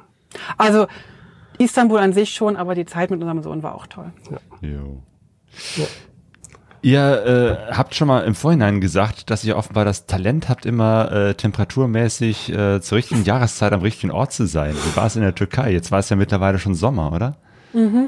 Ja, Es es, war wurde dann warm. noch wärmer. Es war echt, es war brüllend heiß. Es war, wir hatten also weit über, also immer über 40 oder oft über 40 Grad. Ja. Und es war so, dass wir ähm, das Visier lieber runter gemacht haben, weil der Fahrtwind heißer war als die Luft, die im Helm drin war.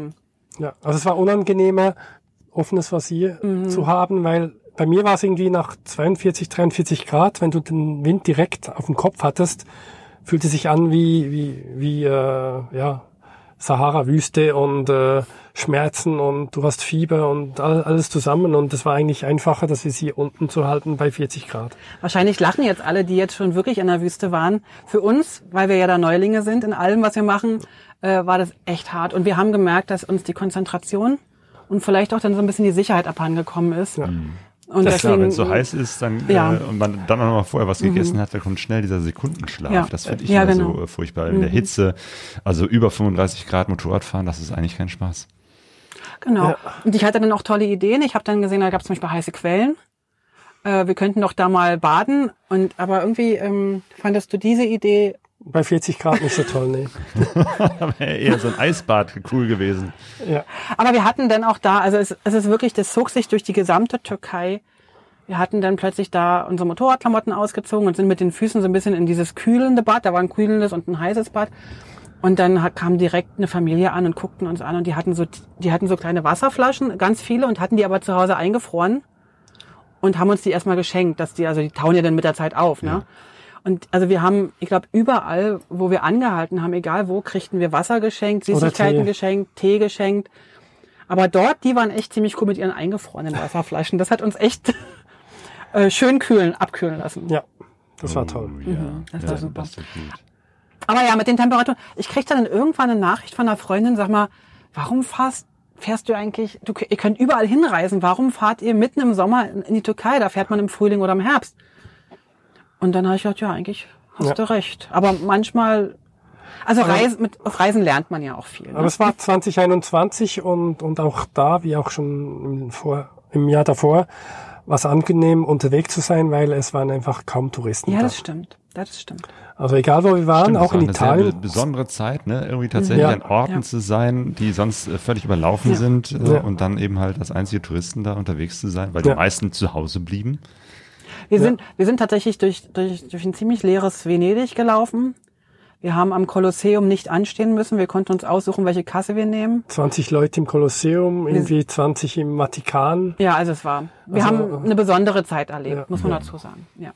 Darüber sind wir, dafür sind wir super, super dankbar, Ja. dass wir das so erleben durften. Ich glaube, das, ja, das ist schön. Und die Türkei war es ähnlich. Also wir, wir mussten nicht schauen, wo wir hin wollten.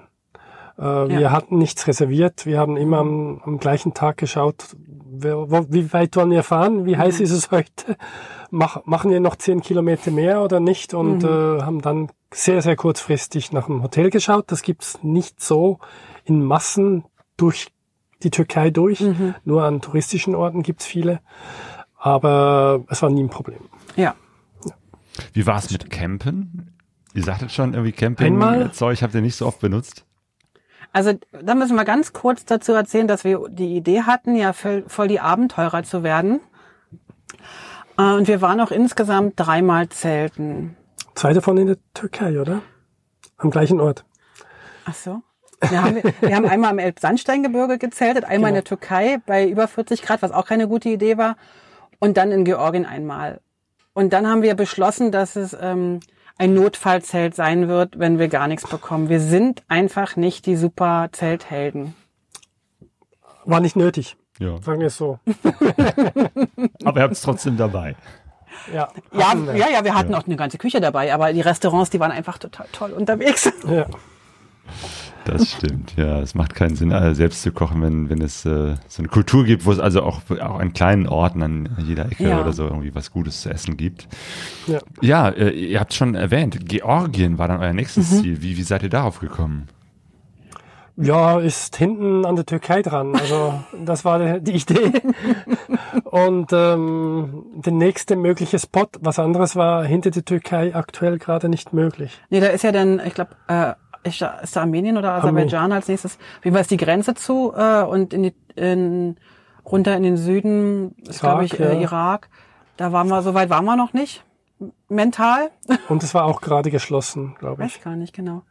Später war es dann offen. Auf jeden Fall sind wir, war klar, dass wir nach Georgien wollten, weil alle erzählen, dass Georgien so toll war oder toll sei. Und dann sind wir da halt rüber. Ja, Irgendwann nach, einer, nach neun Wochen Bulgar, äh, ne, nach neun Wochen äh, Türkei. Türkei. Ja. Wir wollten noch ein bisschen, wir hatten drei Monate total pro Jahr, also neun Monate. Dann haben wir noch drei Wochen für die Rückreise. Ja. Das war so unsere Idee und deswegen war nach ungefähr neun Monaten dann, äh, Neun Wochen. äh, nach neun Wochen waren wir dann in Georgien. Ja, und Georgien war, falls du das gerade fragen wolltest, wie Georgien war. Ja, natürlich. Da war ich auch noch Für- nie. Ähm, das ist jetzt, das mögen jetzt vielleicht die, die jetzt zuhören, äh, anders empfinden. Für uns war Georgien nicht das Reisehighlight wie für viele. Mhm. So. Wir wissen allerdings immer noch nicht genau, warum nicht. Ähm, vielleicht waren wir ein bisschen reisemüde nach einem Jahr, weil wir waren ja schon ein Jahr unterwegs. Vielleicht waren wir zu lange in dem super, super überfreundlichen im, Türkei? in der Türkei. Vielleicht haben wir gedacht, das würde immer so weitergehen. Das kann alles durchaus sein. Also wir sind da noch nicht ganz.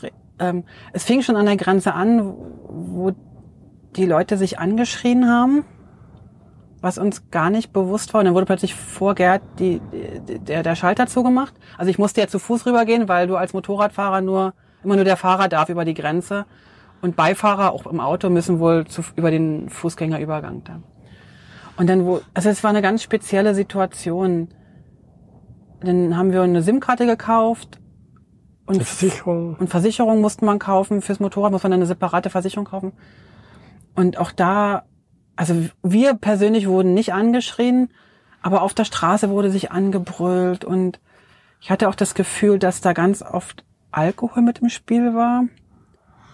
Und irgendwie war eine andere Stimmung dort. Und so richtig wollte der Funke nicht überspringen. So eine Also- ga- ganz andere Mentalität. Also wie wir dann gelernt haben, ähm, eher wie Russland und da lächelt man sich nicht an. Und in der Türkei sind wir so dermaßen angelächelt und befreundlich begrüßt und, und nach einem Tee schon wurde gesagt, du gehörst jetzt zur Familie und solche Dinge. Ja. Und dann war, war das Menschliche, das dann komplett anders war, was nicht falsch ist, aber einfach anders war. Und wir waren unvorbereitet dafür. ähm, war dann zuerst ein, eine Hürde für uns. Und äh, als wir sofort gemerkt haben, was wunder wunderbar war in Georgien, war das Essen. Unglaublich geiles Essen. Also fand ich jetzt viel besser als in der Türkei. Mm, Das war toll. Und die Natur, die dann sehr ähnlich war wie die Schweiz, plus dass die noch eine Wüste und noch ein Meer haben. Genau, Kaukasusgebirge. das ist immer das, was ich mit, mit äh, Wald ohne Georgien. Ende. Ja. Ja, Also- wunderbar. Also der Kaukasus, also zumindest der nördliche oder der große Kaukasus, den haben wir bereist. Traumhaft schön. Also es ist einfach eine traumhafte Gegend.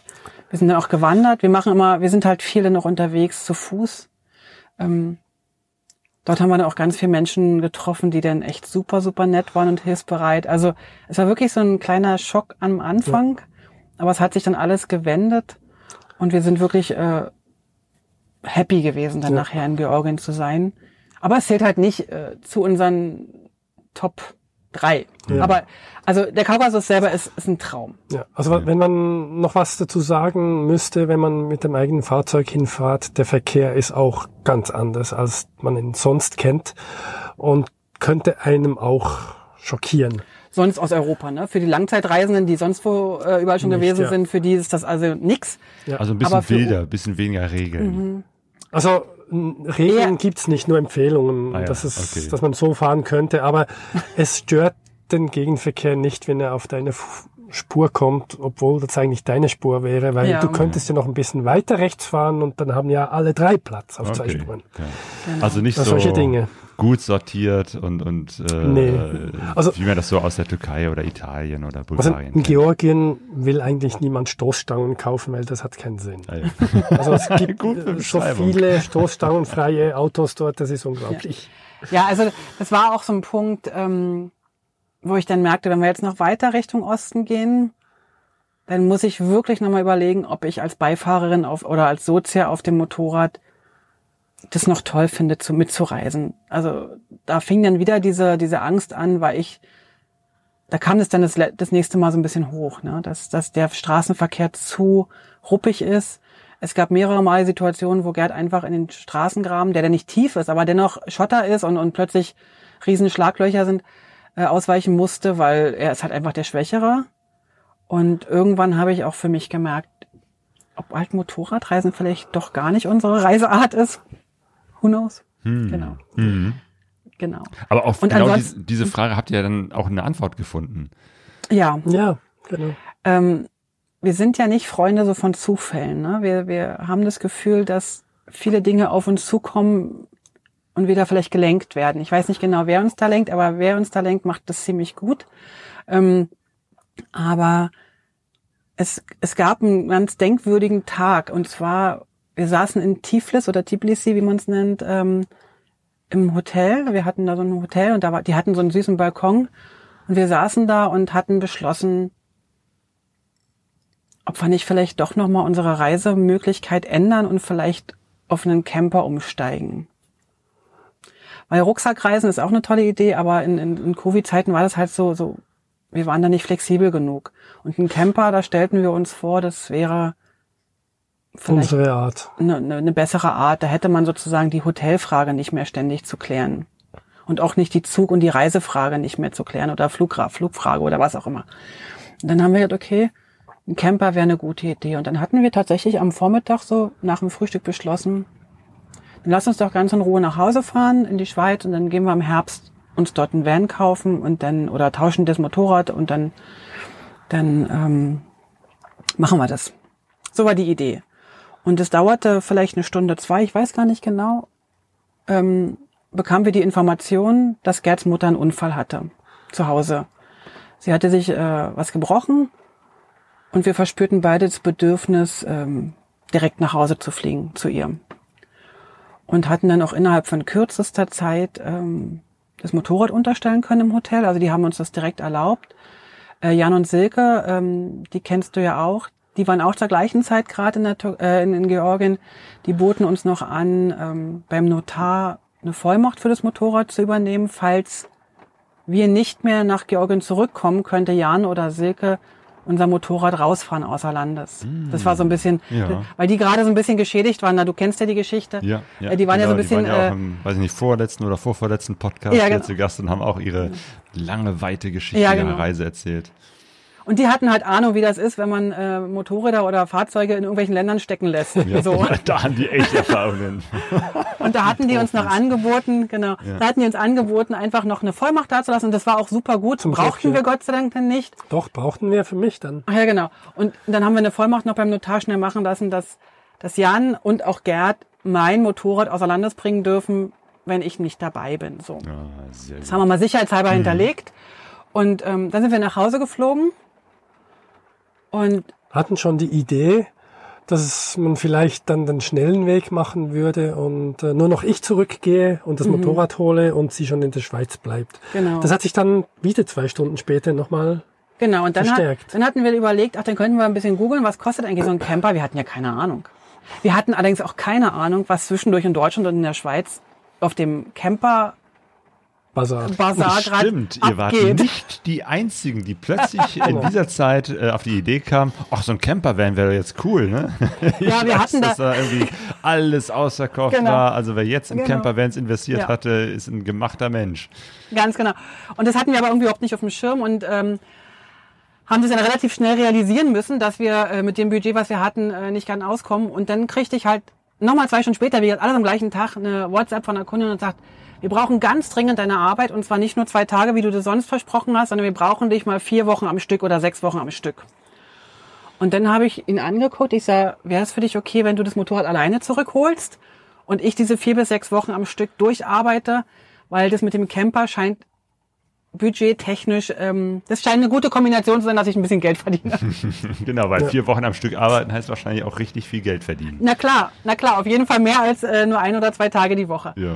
So, und dann war das gemacht. Wir sind nach Hause geflogen, haben ähm, Mama besucht. Ein paar Dinge organisiert. Ihr ging es Gott sei Dank gut, also sie war in guten Händen, aber es dauert halt einfach bei einem gebrochenen, ähm, bei einer gebrochenen Hüfte ein bisschen länger. Und dann bist du nach Hause, äh, bist du nach Georgien zurückgeflogen Ja. und ähm, Gerd durfte dann auf die Tour seines Lebens gehen. Durfte dann nochmal drei Wochen durch die Türkei und Mhm. Georgien fahren, ja. Ah, ja. Das klingt wirklich so nach äh, Silke und Jan-Style.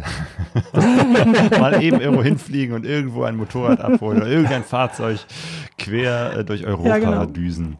Ja, genau. Ja, genau so ungefähr war das auch, ja. Mhm, Ja. genau. Aber hat dir das Spaß gemacht? Dann nochmal alleine richtig losbrausen? Ja, auf jeden Fall. Also es war, für mich war es ein, ein schöner Abschied vom Motorradfahren sozusagen. Nicht einfach von 0 auf 100 loszulassen und, sondern nochmal drei Wochen wirklich das komplett zu genießen. Es war dann eigentlich nicht ein Reisen drei Wochen lang, sondern wirklich ein Motorradfahren. Und, äh, das hat richtig Spaß gemacht auf jeden Fall, ja, weil Motorradfahren ist schon etwas, das mir gefällt und, äh, und diese drei Wochen waren dann noch ein schöner Abschluss zu diesem Thema, ja. Wa- Was ich dazu noch ganz kurz sagen kann, ist, wir, wir schreiben ja jeden Tag Tagebuch für unsere, äh, von unserer Reise und machen das ja auch öffentlich. Und ähm, zu diesem Zeitpunkt habe ich gefragt, ob wir jeden Abend telefonieren wollen und er mir einfach seine Arbeit, äh, seine, seine Eindrücke erzählen will. Und dann kann ich daraus ja auch einen Tagebucheintrag machen in seinen Namen. Und das war wirklich schön, abends immer zu hören, wie begeistert er war von, von der Reise. Und das war Das habt wirklich ihr aber auch, auch wirklich gemacht, jeden Abend Mhm. miteinander telefoniert. Also die äh, oder Türkei, jeden Morgen, je nachdem. die Türkei ist wirklich ein grandioses Motorradland, finde Ja. ich. Also äh, könnte ich, also auch jetzt mit dem Camper sofort wieder hin. Also es ist einfach nur, nur genial und schön und äh, ja. Ja, Ja, kann genau. ich nur bestätigen. Toll. Wir waren ja nur eine Woche da, aber das war so grandios. Also wirklich Türkei. Ja, Wunderbar. Genau, genau. Ja. Ja. und dann haben wir jeden Abend telefoniert oder jeden Morgen und dann habe ich das immer schön aufgeschrieben. Und ähm, da musste er noch gegenlesen schnell, ob das auch in seinem Interesse ist, aber es So war mal ganz ungefähr, gut, ja. ja. Und dann, äh, also ich habe die Freude richtig gemerkt. Ähm, Ich war dann auch kaputt. Also das war wirklich drei Wochen, 4000 Kilometer, so irgendwas. Und äh, ich habe nicht die schnellen Straßen genommen, sondern wirklich die, die kleinen Straßen. Und äh, ich war danach auch wirklich kaputt und habe auch gesagt, ich kann gar nichts mehr aufnehmen. Mir ist jetzt eigentlich egal, wie lange wir in der Schweiz bleiben. Im Moment muss ich keinen Meter mehr fahren. Ähm, frag mich nicht nach Reisezielen und nach Camper. Ich will es jetzt nicht wissen und äh, brauche jetzt zuerst mal eine Erholung. An der Stelle hätte ja jetzt auch eure Reise zu Ende sein können, oder? Hätte wieder einmal zu Ende sein können, ja. Ich glaube auch, dass meine Schwiegermutter, ähm, Nichts dagegen gehabt hätte. wir haben mir dann zwar gesagt, ähm, du musst nicht wieder einen Unfall haben, nur da, dass wir dann zurückkommen mal. Wir kommen auch so ab und zu zurück. Ich glaube, jetzt glaubt es auch. Aber ähm, Es ja, hat sich gefreut, dass wir gekommen sind so schnell. wir haben tatsächlich auch überlegt, ob wir die Reise beenden, aber es war für uns nicht richtig. Wir fühlt, es fühlte sich nicht an, als wenn wir schon fertig sind. Ich kann es gar nicht genau benennen. Wir waren noch nicht fertig mit Reisen. Nee. Genau. Meinst du, es wird irgendwann einen Punkt geben, wo man sagt, ich bin jetzt fertig, gut mit Reisen? Also Ja. Kann man sich vorstellen. Man weiß es einfach nicht. Also es kann auch sein, dass wir da unterschiedlich ticken. Man weiß es wirklich nicht. Also im Moment können wir es uns noch nicht vorstellen, aber natürlich, also wer weiß, was, wie sehr sich das Reisen in seinem eigenen Leben äh, widerspiegelt und was einem da für neue Gedanken kommen. Also es, wir haben jetzt einige gehört, die drei, vier Jahre unterwegs haben und jetzt gesagt haben, jetzt ist Schluss. Ich kann nicht mehr, ich will nicht mehr, ich will was Festes, mein eigenes Bett und Eine Homebase. eine. Homebase und wieder Freunde treffen, immer wieder die gleichen und auch mal Sport. Was auch immer, einfach das, das Zuhause, das standfeste Zuhause. Und ähm, da haben ja einige erlebt, jetzt wirklich ihre Reiseart aufgegeben haben. Ja. Und das ist ja auch okay, finde ich. Also es ist ja. Ja. so eine Art Lebensstil oder Lifestyle, wie es und das darf ja sich auch ändern. Also wir hatten ja tatsächlich die Phase, dass wir so lange zu Hause waren und mit unseren Kindern und das war auch eine super super schöne Zeit. Und jetzt ist mal die Zeit für unterwegs sein. Wie lange die nun sein wird, keine Ahnung. Wir sind dankbar, dass wir gesund sind, dass wir machen können, was wir wollen, dass wir tatsächlich einen Reisepass haben, der uns relativ viel möglich, möglich, äh, Möglichkeiten lässt. Also wir sind dankbar, dass wir arbeiten können, dass unsere Arbeitgeber und, und, und unsere Kunden uns vertrauen. Also es gibt so ganz viele Dinge, die nicht selbstverständlich sind für alle Menschen auf dieser Welt. Deswegen sind wir unglaublich beschenkt durch die Art. Und wir gucken halt, wie lange wir da, wie lange uns das passt und uns gefällt und wir keinen damit schaden oder ja, und dann, wenn es nicht mehr passt für uns, dann passt es halt nicht. Ob es jetzt irgendein Projekt ist, wo wir vielleicht einsteigen oder ob wir irgendwo helfen gehen oder ob wir einfach sagen, nee, wir haben jetzt den Wunsch wieder nach einer eigenen Waschmaschine und einem Supermarkt, wo wir wissen, was in welchem Regal liegt. Keine Ahnung, wir wissen es nicht. Wir wissen auf jeden Fall, dass viele Reisende unterschiedliche Erfahrungen machen und alle sind ja irgendwie auch richtig. Also alle Eine- Erfahrungen ja. sind richtig. Eine Besonderheit ist ja auch, dass ihr tatsächlich von unterwegs aus arbeiten könnt. Mhm. Äh, das Genau. heißt, ihr verdient auch Geld und seid jetzt nicht darauf angewiesen, dass ihr äh, nur eure Reserven aufbraucht und wenn Mhm. die alle sind, dann ist Schluss, sondern ihr Genau. könnt auch von unterwegs aus arbeiten. Genau. Ähm, das war auch von vornherein nicht so geplant, tatsächlich. Hat sich so ergeben. Da hat sich das so ergeben, genau. Wir hatten eigentlich gespart für ein Jahr, plus minus, je nachdem, wie man halt denn so lebt. Das war uns ja auch noch nicht bewusst, ähm, wie viel wir ausgeben. Und dann hatte sich aber relativ schnell herauskristallisiert, ich brauche mal ein bisschen länger dafür, um das zu verstehen. Gerd kennt mich dann eigentlich schon viel, also Gerd weiß das immer schon viel eher, dass ich eigentlich nicht so gerne meine Kunden ähm, aufgeben wollte und meine Firma abmelden wollte. Und dann sagte Gerd, wollen wir nicht mal mit den Kunden sprechen? Das wäre doch vielleicht schlau. So, und dann haben wir das, habe ich zwei, drei Kunden angefragt, ob sie Interesse hätten, wenn ich das f- von unterwegs mache. Und dann haben die gesagt, ja klar, ist ja uns egal, ob du jetzt von zu Hause in deinem Büro sitzt und arbeitest oder ob du, äh, ist, ja, ist ja deine Entscheidung. Und dann war das okay. Und dann äh, kam noch äh, die Pandemie dazu, dass auch Gerd ins Homeoffice musste. Und dann war auch sichtbar, dass auch er von woanders arbeiten konnte. Und dann äh, haben wir auch da äh, die Sache geklärt und jetzt dürfen wir ähm, unterwegs arbeiten, ja. Das Ja. ist sehr schön. Was natürlich dazu führt, dass unsere Reisekasse natürlich ähm, sich nicht so richtig schmälert. Und ähm, wir hatten ja, wie gesagt, vorher gespart und das ähm, ist jetzt auch schön, dass das nicht ganz so schnell alle wird. Ja. Und Genau. dann kam irgendwie dieser Van in euer Leben. Wie habt ihr es geschafft, in der Zeit, wo alle irgendwie plötzlich sich ein Wohnmobil zulegen wollten, jetzt auch eins zu finden?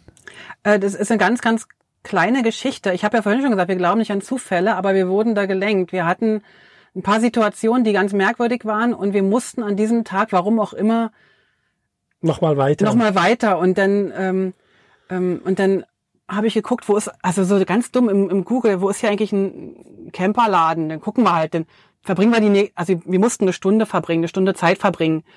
Und, und dann habe ich gedacht, guck mal hier, in zehn Minuten ist hier so ein Camperladen, fahren wir da mal hin. Sind da hingefahren, sind da rein, da war so ein netter Verkäufer. Wie sich rausstellte nachher, ähm, der Sohn vom Inhaber oder Inhaber, ich weiß gar nicht Genau. genau. Und ähm, der hat genau gespielt, was wir wollen. Und der wusste genau, was wir brauchen. Und dann Und hat standen, sich drei Stunden Zeit für uns genommen. ja, der andere Termin, den haben wir dann verstreichen lassen. Und wir wussten, wir stehen hier gerade in unserem neuen Zuhause. Und ähm, er sagt halt, er muss halt noch warten, weil der noch in der Vermietung ist. Wir haben ja einen Gebrauchten gekauft. Ähm, und die neuen, kannst ja momentan zwei, drei Jahre warten. Äh, ne, die, also die, das ist halt momentan gerade so. Und dann sagt er, wenn ihr wartet, wenn die Vermietsaison zu Ende ist, Mitte Oktober, dann ist noch irgendwie eine Campermesse. Da würde er den gern noch zeigen wollen und dann können wir ihn haben. Zu einem super Preis und dann haben wir halt, okay, also dann war's das. Wir haben dann zwar noch einmal Probe äh, gelegen, Also speziell für meine Größe war es noch wichtig, weil wir quer, quer liegen ja, und die Bettlänge halt. Das ist eher ein bisschen knapp bemessen. Aber wenn ich ein bisschen diagonal liege und, und ich bisschen, zusammenrolle als Schnecke, dann geht das. dann geht das. Ja. Genau. Ja, und dann sind wir tatsächlich, ähm, also wir haben dann halt diese Messe noch abgewartet und dann sind wir hier eingezogen. Ja. Also das ist, ähm, ich weiß nicht, wie wir es ge- wie wir es hingekriegt haben. Es, war- es war einfach, ähm, es war einfach wieder mal. Andere würden sagen, es war wieder Glück. Ja. Ja, irgendwie haben wir wirklich, äh, ja, wenn man, wenn man das Glück nennen will, ist es vielleicht Glück. Wir sind einfach total zufrieden, dass, dass das uns manchmal so trifft. Ich habe keine Ahnung von, von äh, Camper-Vans, aber beschreib mal kurz, was ist das für ein Teil? Oh, Es ist ein Transporter, also Ja. nicht die übergroßen, sondern wie ein normaler Transporter von außen, außer den paar Mehrfenster sieht Mhm. man eigentlich nicht viel. Und äh, ein bisschen längerer Transporter, 6,40 Meter und ein bisschen höherer Transporter, 2,90 Meter knapp, ja. dass ich also auch drin stehen kann. Und äh, Wir haben ein Klo, wir haben eine Dusche sogar drin, wir Eine haben Küche. eine Küche drin, wir haben einen Kühlschrank, wir haben ein Bett, wir haben alles Mögliche. Äh, wir sind sehr zufrieden für die, die es wirklich interessiert und die da Ahnung haben. Es ist tatsächlich von dem Hersteller La Strada. Das ist eine deutsche Manufaktur. Ja. Das ist so, wenn man so die, die, die Pössels und, und, und so auf der Straße sieht, etwa so etwas. genau. Und Also- das Fahrzeug ist ein Fiat Ducato. Ja, ein Fiat, genau. Also das, das. Wir haben diese und wir haben eine. Automatik, so. Das ist mal so das Einfache für jemand, der gar keine Ja, Ahnung hat. und eine Heizung und zumindest was Warmes um euch herum. Und Ja. da habt ihr gesagt, wenn ihr Glück. schon im Sommer in der Türkei seid, dann müssen wir jetzt im Winter äh, Richtung Skandinavien fahren, oder wie? Das war eine Idee, ja. Also das war auch war- so ein bisschen bekloppt, oder? wir, wir, haben da, wir haben da zwei Infos, glaube ich, vertauscht. Und zwar hatten wir plötzlich gemerkt, Camper kriegen ist schwierig. Wir könnten ja sonst mal einen Monat in den Winter fahren und dort einen Monat stationär im Airbnb sein, mitten im Schnee. Das wäre doch toll. Ach, die, genau, die Idee Und war, irgendwie haben die das vermischt und dann war der Camper doch da und wir sind mit dem Camper in den Schnee gefahren. stimmt, genau, wir wollten einen Monat in Lappland verbringen. Einfach so, weil wir ja wussten, wenn wir keinen Camper kriegen, dann fahren wir halt da hoch und, und machen in Lappland einen Monat Ferien. Und als der Camper plötzlich vor der Tür stand, gedacht, okay, dann fahren wir jetzt trotzdem da hoch oder wie soll das gehen? Genau, Und das haben wir dann auch gemacht. genau. äh, ja, es, Und auch ähm, da waren wir nicht die Helden. Ähm, weil bei Schnee geht man nicht unbedingt nach Lappland. außer man ist gut ausgerüstet. Und ähm, wir sind einfach unten losgefahren und hochgefahren und wir Ja. wussten, wir haben ein Steuerrad dabei und wenn es nicht mehr geht, drehen wir um. Lenken mal rum und fahren Richtung Süden. Ja. Und ähm, wir sind immer weiter und weiter und es ging einfach immer noch und dann sind wir halt noch weiter gefahren. Und dann waren wir am Ende oben in Kiruna, also das ist jetzt in, in, in Über den Schweden, Polarkreis. Über dem Polarkreis. Ich glaube, die, die kälteste Temperatur war minus 29 Grad. So ungefähr, ja. Und dann sind wir noch äh, rüber nach Norwegen gefahren und sind noch ein bisschen nördlicher gefahren, aber wir sind nicht ans Nordkap gefahren. Haben auch dort wieder Jan und Tilke getroffen, wie schon in der Türkei und in Bulgarien und in Georgien. Hat sich so ergeben, nicht geplant und äh, Ja, genau. ja, Hatten eine wunderschöne Zeit zusammen. ja, genau. genau. Okay, also wintertauglich äh, ist auf jeden Fall das Fahrzeug. 80 Prozent. Ja, Also 80 wir, bis und, 90 und sind ein Prozent. paar Sachen eingefroren, die wir nicht verstanden haben, weil wir haben beheizbaren Tank, Abwassertank, also für, für, für Duschwasser und, und Küchenwasser, für die, die es jetzt nicht kennen. Am Motorrad hat man es ja selten. Ähm, der ist beheizbar. Dummerweise hat man aber vergessen, den Zufluss, also der praktisch vom, vom, vom Wohnzimmer oder von der Küche zum Tank ist. Da ist halt ein Rohr und das ist halt nicht isoliert. Das ist außen. Das ist nur ein bisschen isoliert, aber reicht längstens nicht für solche Temperaturen. Haben wir gelernt, aber wir hatten einen Eimer dabei und das geht auch. Also Also- das ist alles tipptopp. Okay. Wir haben alles hingekriegt, irgendwie hingekriegt. Ja. Und es ist echt super schön da oben im Winter. ja. Jo, ihr wart im Schnee unterwegs, genau. Auf eurer Instagram-Seite Mhm. kann man auch äh, schöne Fotos sehen von euch im Schnee. Genau, ihr wart in Schweden, Dänemark ähm, Mhm. Und seid dann auch wieder zurückgekommen, ne? Mhm. Äh, Wieder zurückgefahren? ja, über Nach Norwegen, ja. Norwegen. Norwegen, Dänemark. Und dann sind wir nach Deutschland gefahren. Aber da sind wir nur ganz kurz durchgeheizt. Ähm, und sind dann in der Schweiz gelandet, weil wir tatsächlich Sommerreifen aufziehen wollten. Und wir brauchten einen Service. Unser Auto kommt ja eben aus der Vermietung und irgendwann muss man halt auch mal zu einem Service, also zu einer, zu einer Durchsicht sagt man in Deutschland, glaube ich. Mhm. Ja, So, und, und das war dann gerade dran und dann haben wir kombiniert. Familie hat sich auch gefreut, haben wir ein paar Tage in der Schweiz gemacht, aber am Ende waren es fast vier Wochen, ne? Ja, genau. Und auch in Deutschland waren wir kurz ein paar Tage, aber wirklich Ja. nur ein paar. Genau. Genau. Und dann sind wir nach Ostern wieder los. Ja. Und seid jetzt in Großbritannien unterwegs. Erst in England Ganz genau. und jetzt in Schottland, wo es regnet. Genau. Ja, genau. Wieder nicht. Jetzt gerade wieder nicht, aber Ah. eben schon. Ähm, ja, ja, das ist, äh, wir haben gehört, in Schottland, wenn du das Wetter in Schottland nicht magst, warte einfach fünf Minuten. Also ändert sich wirklich schnell. Ja, ist Ja, genau. Wir sind in, in, äh, über Frankreich gefahren und dann haben wir die Fähre äh, ähm, Dünkirchen, glaube ich, Dünkirchen nach Dover genommen und sind dann von Dover so die ganze Ostküste, die britische Ostküste hochgefahren. Dann gibt es in Schottland oben eine, die nennt sich NC 500. Das ist so eine Küstenstraße, die geht den ganzen, äh, ja, den ganzen Nordschottland drum, durch, durch die Highlands. Das ist eine traumhafte Strecke. Die sind wir alles gefahren. Für die, die uns jetzt auf Instagram oder Facebook folgen, da sind wir natürlich noch, weil wir immer, wir posten immer ein bis zwei Wochen versetzt, zeitversetzt. Aber Gerd hat ja vorhin schon gesagt, was ich gar nicht wollte. Wir sind schon längstens auf der Insel Sky, also wir sind schon, haben die ganze Küste umfahren und sind jetzt schon auf der Insel und nächste Woche geht's sogar auf die äußeren Hebriden. Genau, Heyo. genau. Es gibt ein paar Unterschiede, die völlig auf der Hand liegen, aber da ihr jetzt beides äh, auch etwas intensiver kennt, das Leben im Van und das Leben äh, Mhm. auf äh, einer Motorradreise, was würdet ihr sagen, was sind so die Unterschiede, die vielleicht nicht ganz so auf der Hand liegen? Also ich, ich würde sagen, Argen, auf dem Motorrad bist du noch näher an Menschen und an der Natur dran, Ja. weil du einfach nicht noch eine, eine kleine Mauer dazwischen hast. Du spürst das Wetter noch intensiver, logischerweise, egal ob es kalt oder heiß ist. Und äh, bist auch mh, flexibler ein bisschen beim Fahren. Also du hast mehr Platz, weil du nicht so viel Platz brauchst. Auf dem Motorrad jetzt. Auf dem Motorrad genau und beim Van musst du ein bisschen mehr schauen, ob du da jetzt noch durchkommst oder nicht. Ja. Ähm, ja, je kleiner, umso eher fürs Motorrad. Also die Straßen, wenn sie enger sind, ist Motorrad kein Problem und beim größten Fahrzeug vielleicht dann plötzlich doch. Also, aber sonst dafür beim Van hast du einfach alles dabei. Das heißt, du bist unabhängiger. Also Essen, Trinken, Schlafen.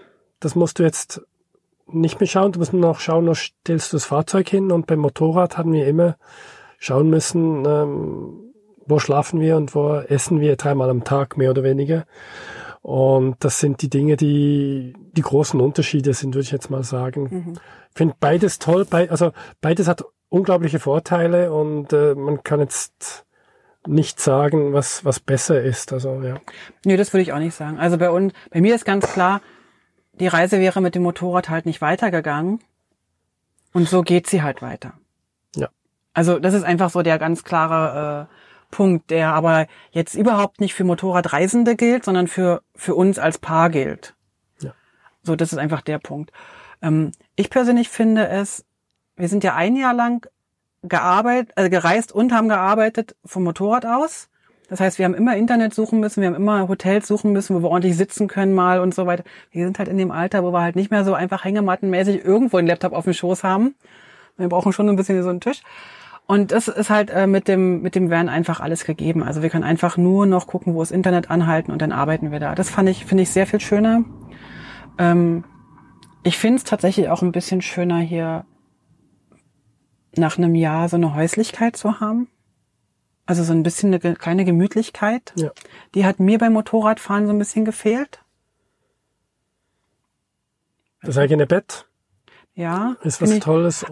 Und gleichzeitig vermisse ich extrem diesen Kontakt zu den Menschen, weil der ist auf dem Motorrad definitiv anders oder mehr. Wobei, wir müssen jetzt mal, wir müssen gucken, was wir vergleichen. Wir vergleichen die Türkei im Sommer mit Skandinavien im Winter, wo Ja, auch okay. kein, Ja. kein, also in Skandinavien, Skandinavien, ist, glaube ich, echt nochmal anders, was den Kontakt Ja. zu Menschen anbetrifft, ja. genau, und, und, und dort sind halt auch keine Menschen draußen. Die fahren mit ihrem Auto bis zum Supermarkt, steigen aus, fahren, gehen einkaufen, steigen wieder ein und fahren nach Hause. Also du triffst auch im Winter in Skandinavien keinen auf der Straße, mit dem du mal ein Schwätzchen hältst, ne? Ähm, das kann jetzt, also hier in Schottland treffen wir ganz viele Menschen schon wieder und werden angesprochen und, und ganz viele haben auch, obwohl hier sehr viele Camper unterwegs sind, ähm, immer ein offenes Ohr und freuen sich über uns. Also irgendwie, es gibt keinen Vergleichen. Wir sind dankbar, dass wir beides erleben durften und wir Oh ja. sind, ich habe das vorhin schon, glaube ich, gesagt, wir sind super dankbar, dass wir es gemacht haben mit dem Motorrad, weil das war so ein Traum, den ich schon ganz lange mit mir rumgeschleppt habe und dich so ein bisschen infiziert habe. Ja. Und wenn wir es nicht gemacht hätten, hätten wir von Anfang an einen Camper genommen, wäre das so ein Ding, was du so mit dir rumschleppst und hätte ich mal und wollte ich doch immer schon mal. Und dieses, Ja. das ist so ein Ding. Also es gibt sicher bestimmte Regionen und Jahreszeiten, die ich nie mit dem Motorrad machen würde. Wie jetzt zum Beispiel im Winter nach Skandinavien. es soll ja Leute geben, die das gemacht haben. Genau, so eine Leute, die Demnächst gibt es auch dazu einen. Podcast. Und ähm, das wäre uns sicher oder mir zuwider gewesen. Also mit dem, mit dem Camper sind bestimmte Temperaturen ein bisschen einfacher. Ja. Vielleicht aber andere dafür ein bisschen schwieriger, weil wir waren jetzt doch nicht in der Wärme mit dem Camper. Wir haben schon gemerkt, dass es sehr, sehr warm hier drin sein kann. Und ähm, vielleicht sind dann die heißen Temperaturen mit dem Van eigentlich eher ein Problem. Also da habe ich mehr Respekt inzwischen als die kalten Temperaturen, weil die haben wir jetzt erlebt und das schaffen wir sehr viel. Aber ich weiß nicht, wie es mit 30 Grad ist mit dem Camper. Also ich kann mir vorstellen, dass es ein bisschen zu heiß ist. Damit habt ihr eigentlich auch schon, schon fast die Frage von Maike Twin, äh, die sie gestellt hat, äh, beantwortet, nämlich vermisst ihr manchmal die beziehungsweise das Motorrad? Gerd, ja. Also, Ähm, das sagt er öfter mal. also jetzt, ich muss sagen, England scheint ein tolles Motorradland zu sein. Schottland auch, ja. ähm, wo wir die ganze Zeit durch den Schnee, durch Schweden und Norwegen gefahren sind, war das einfach kein Thema. Ich fahre nicht bei Schnee mit dem Motorrad. Und deswegen war das nicht ein Thema. Aber jetzt, wo wir plötzlich mit Sommerreifen sozusagen, also nicht mehr Schnee, höchstens Regen äh, durch England und Schottland gefahren sind, muss ich sagen, geiles Motorradland, auf jeden Fall.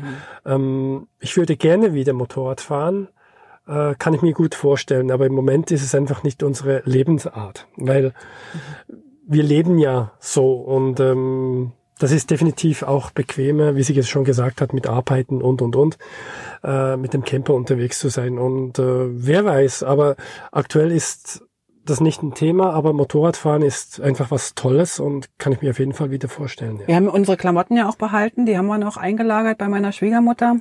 Und es kann auch gut sein, dass wir mal sagen, wir, wir leihen uns mal für einen Monat, zwei wieder was aus und dann geht's nochmal auf eine Runde. Das ist auch möglich. Also es ist nicht für immer und ewig abgehakt, aber jetzt ist gerade die Lebensweise so. ja. Und sie passt eigentlich gut. Ja. Noch eine Frage zu Leben und Lifestyle. Mhm. Wie seid ihr mit dem neuen Klo zufrieden? Oh, total super. Also wahrscheinlich wissen, weiß jetzt der oder die, wer hat es gefragt? Kannst du es sagen?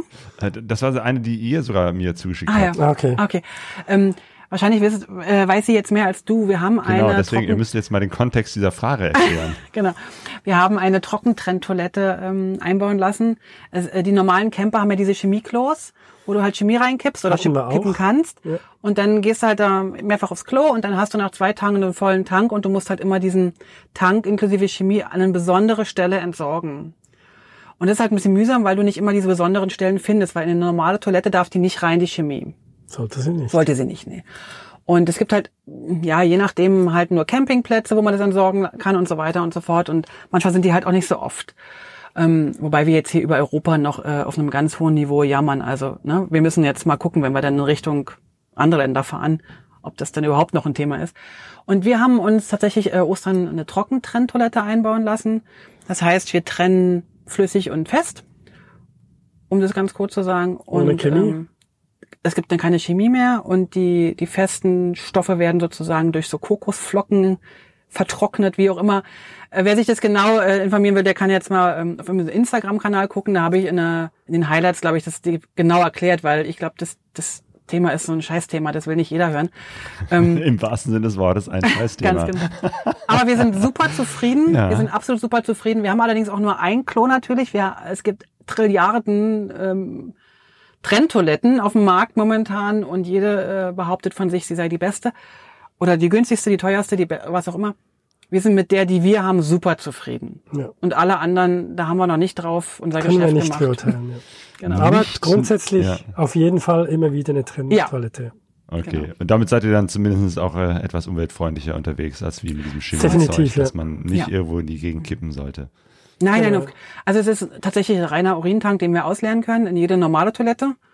Und äh, der, das hintere, der, ähm, der hintere Feststoffdings, das Kompost. Ist, das ist nachher Kompost. Das könnte man theoretisch irgendwo in den Wald kippen, aber das machen wir auch nicht. Wir, wir entsorgen das auf, über den normalen Hausmüll. Aber das ist keine böse Chemie.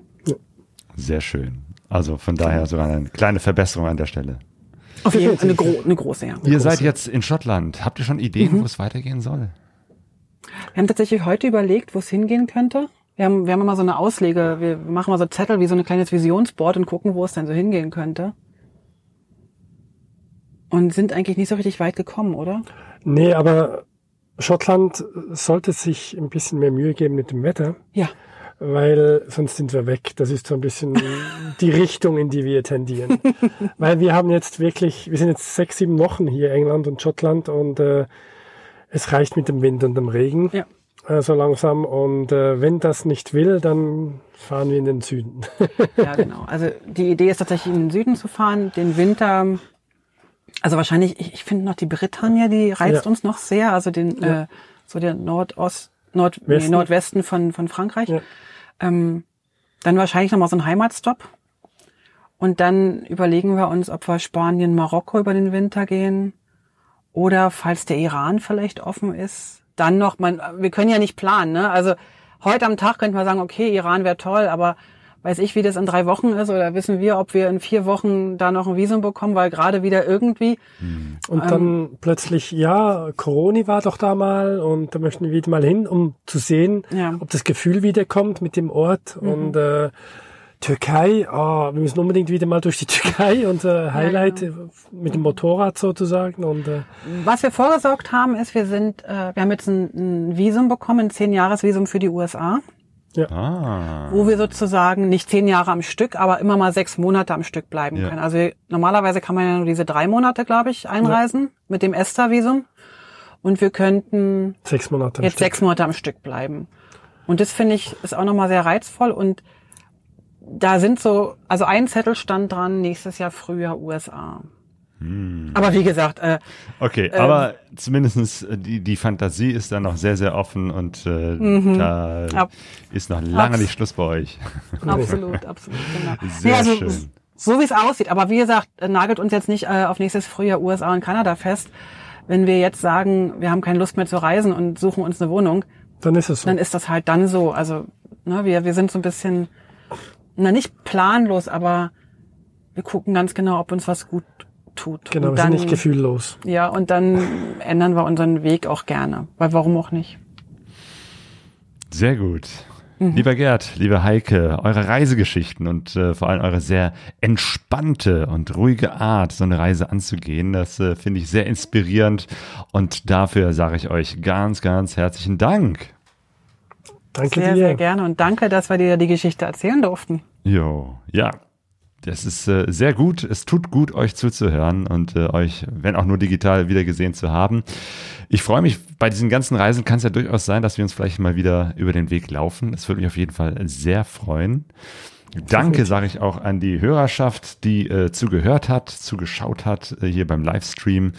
Ähm, und ja, euch werde ich auf jeden Fall äh, vernetzen. Ähm, verlinken eure Seite Leben pur, euer Podcast. Vielleicht geht ihr auch mal wieder weiter, wo ihr von eurer Reise erzählt und berichtet ähm, und natürlich Instagram, wo ihr viele Fotos postet. Darauf freue ich mich schon und nochmal Dankeschön. Tschüss und euch auf jeden Fall weiterhin eine gute Reise. Vielen Dank.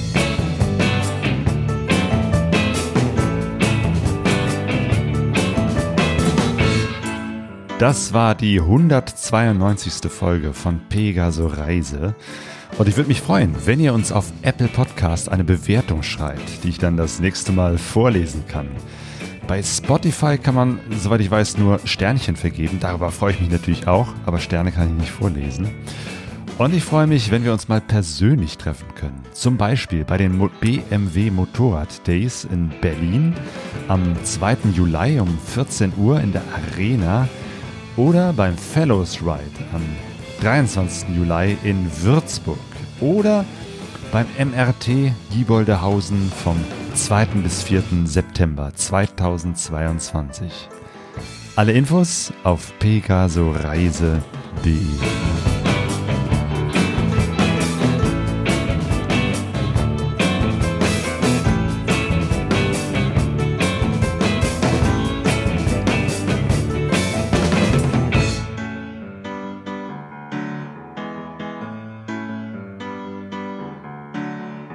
Pegaso Reise.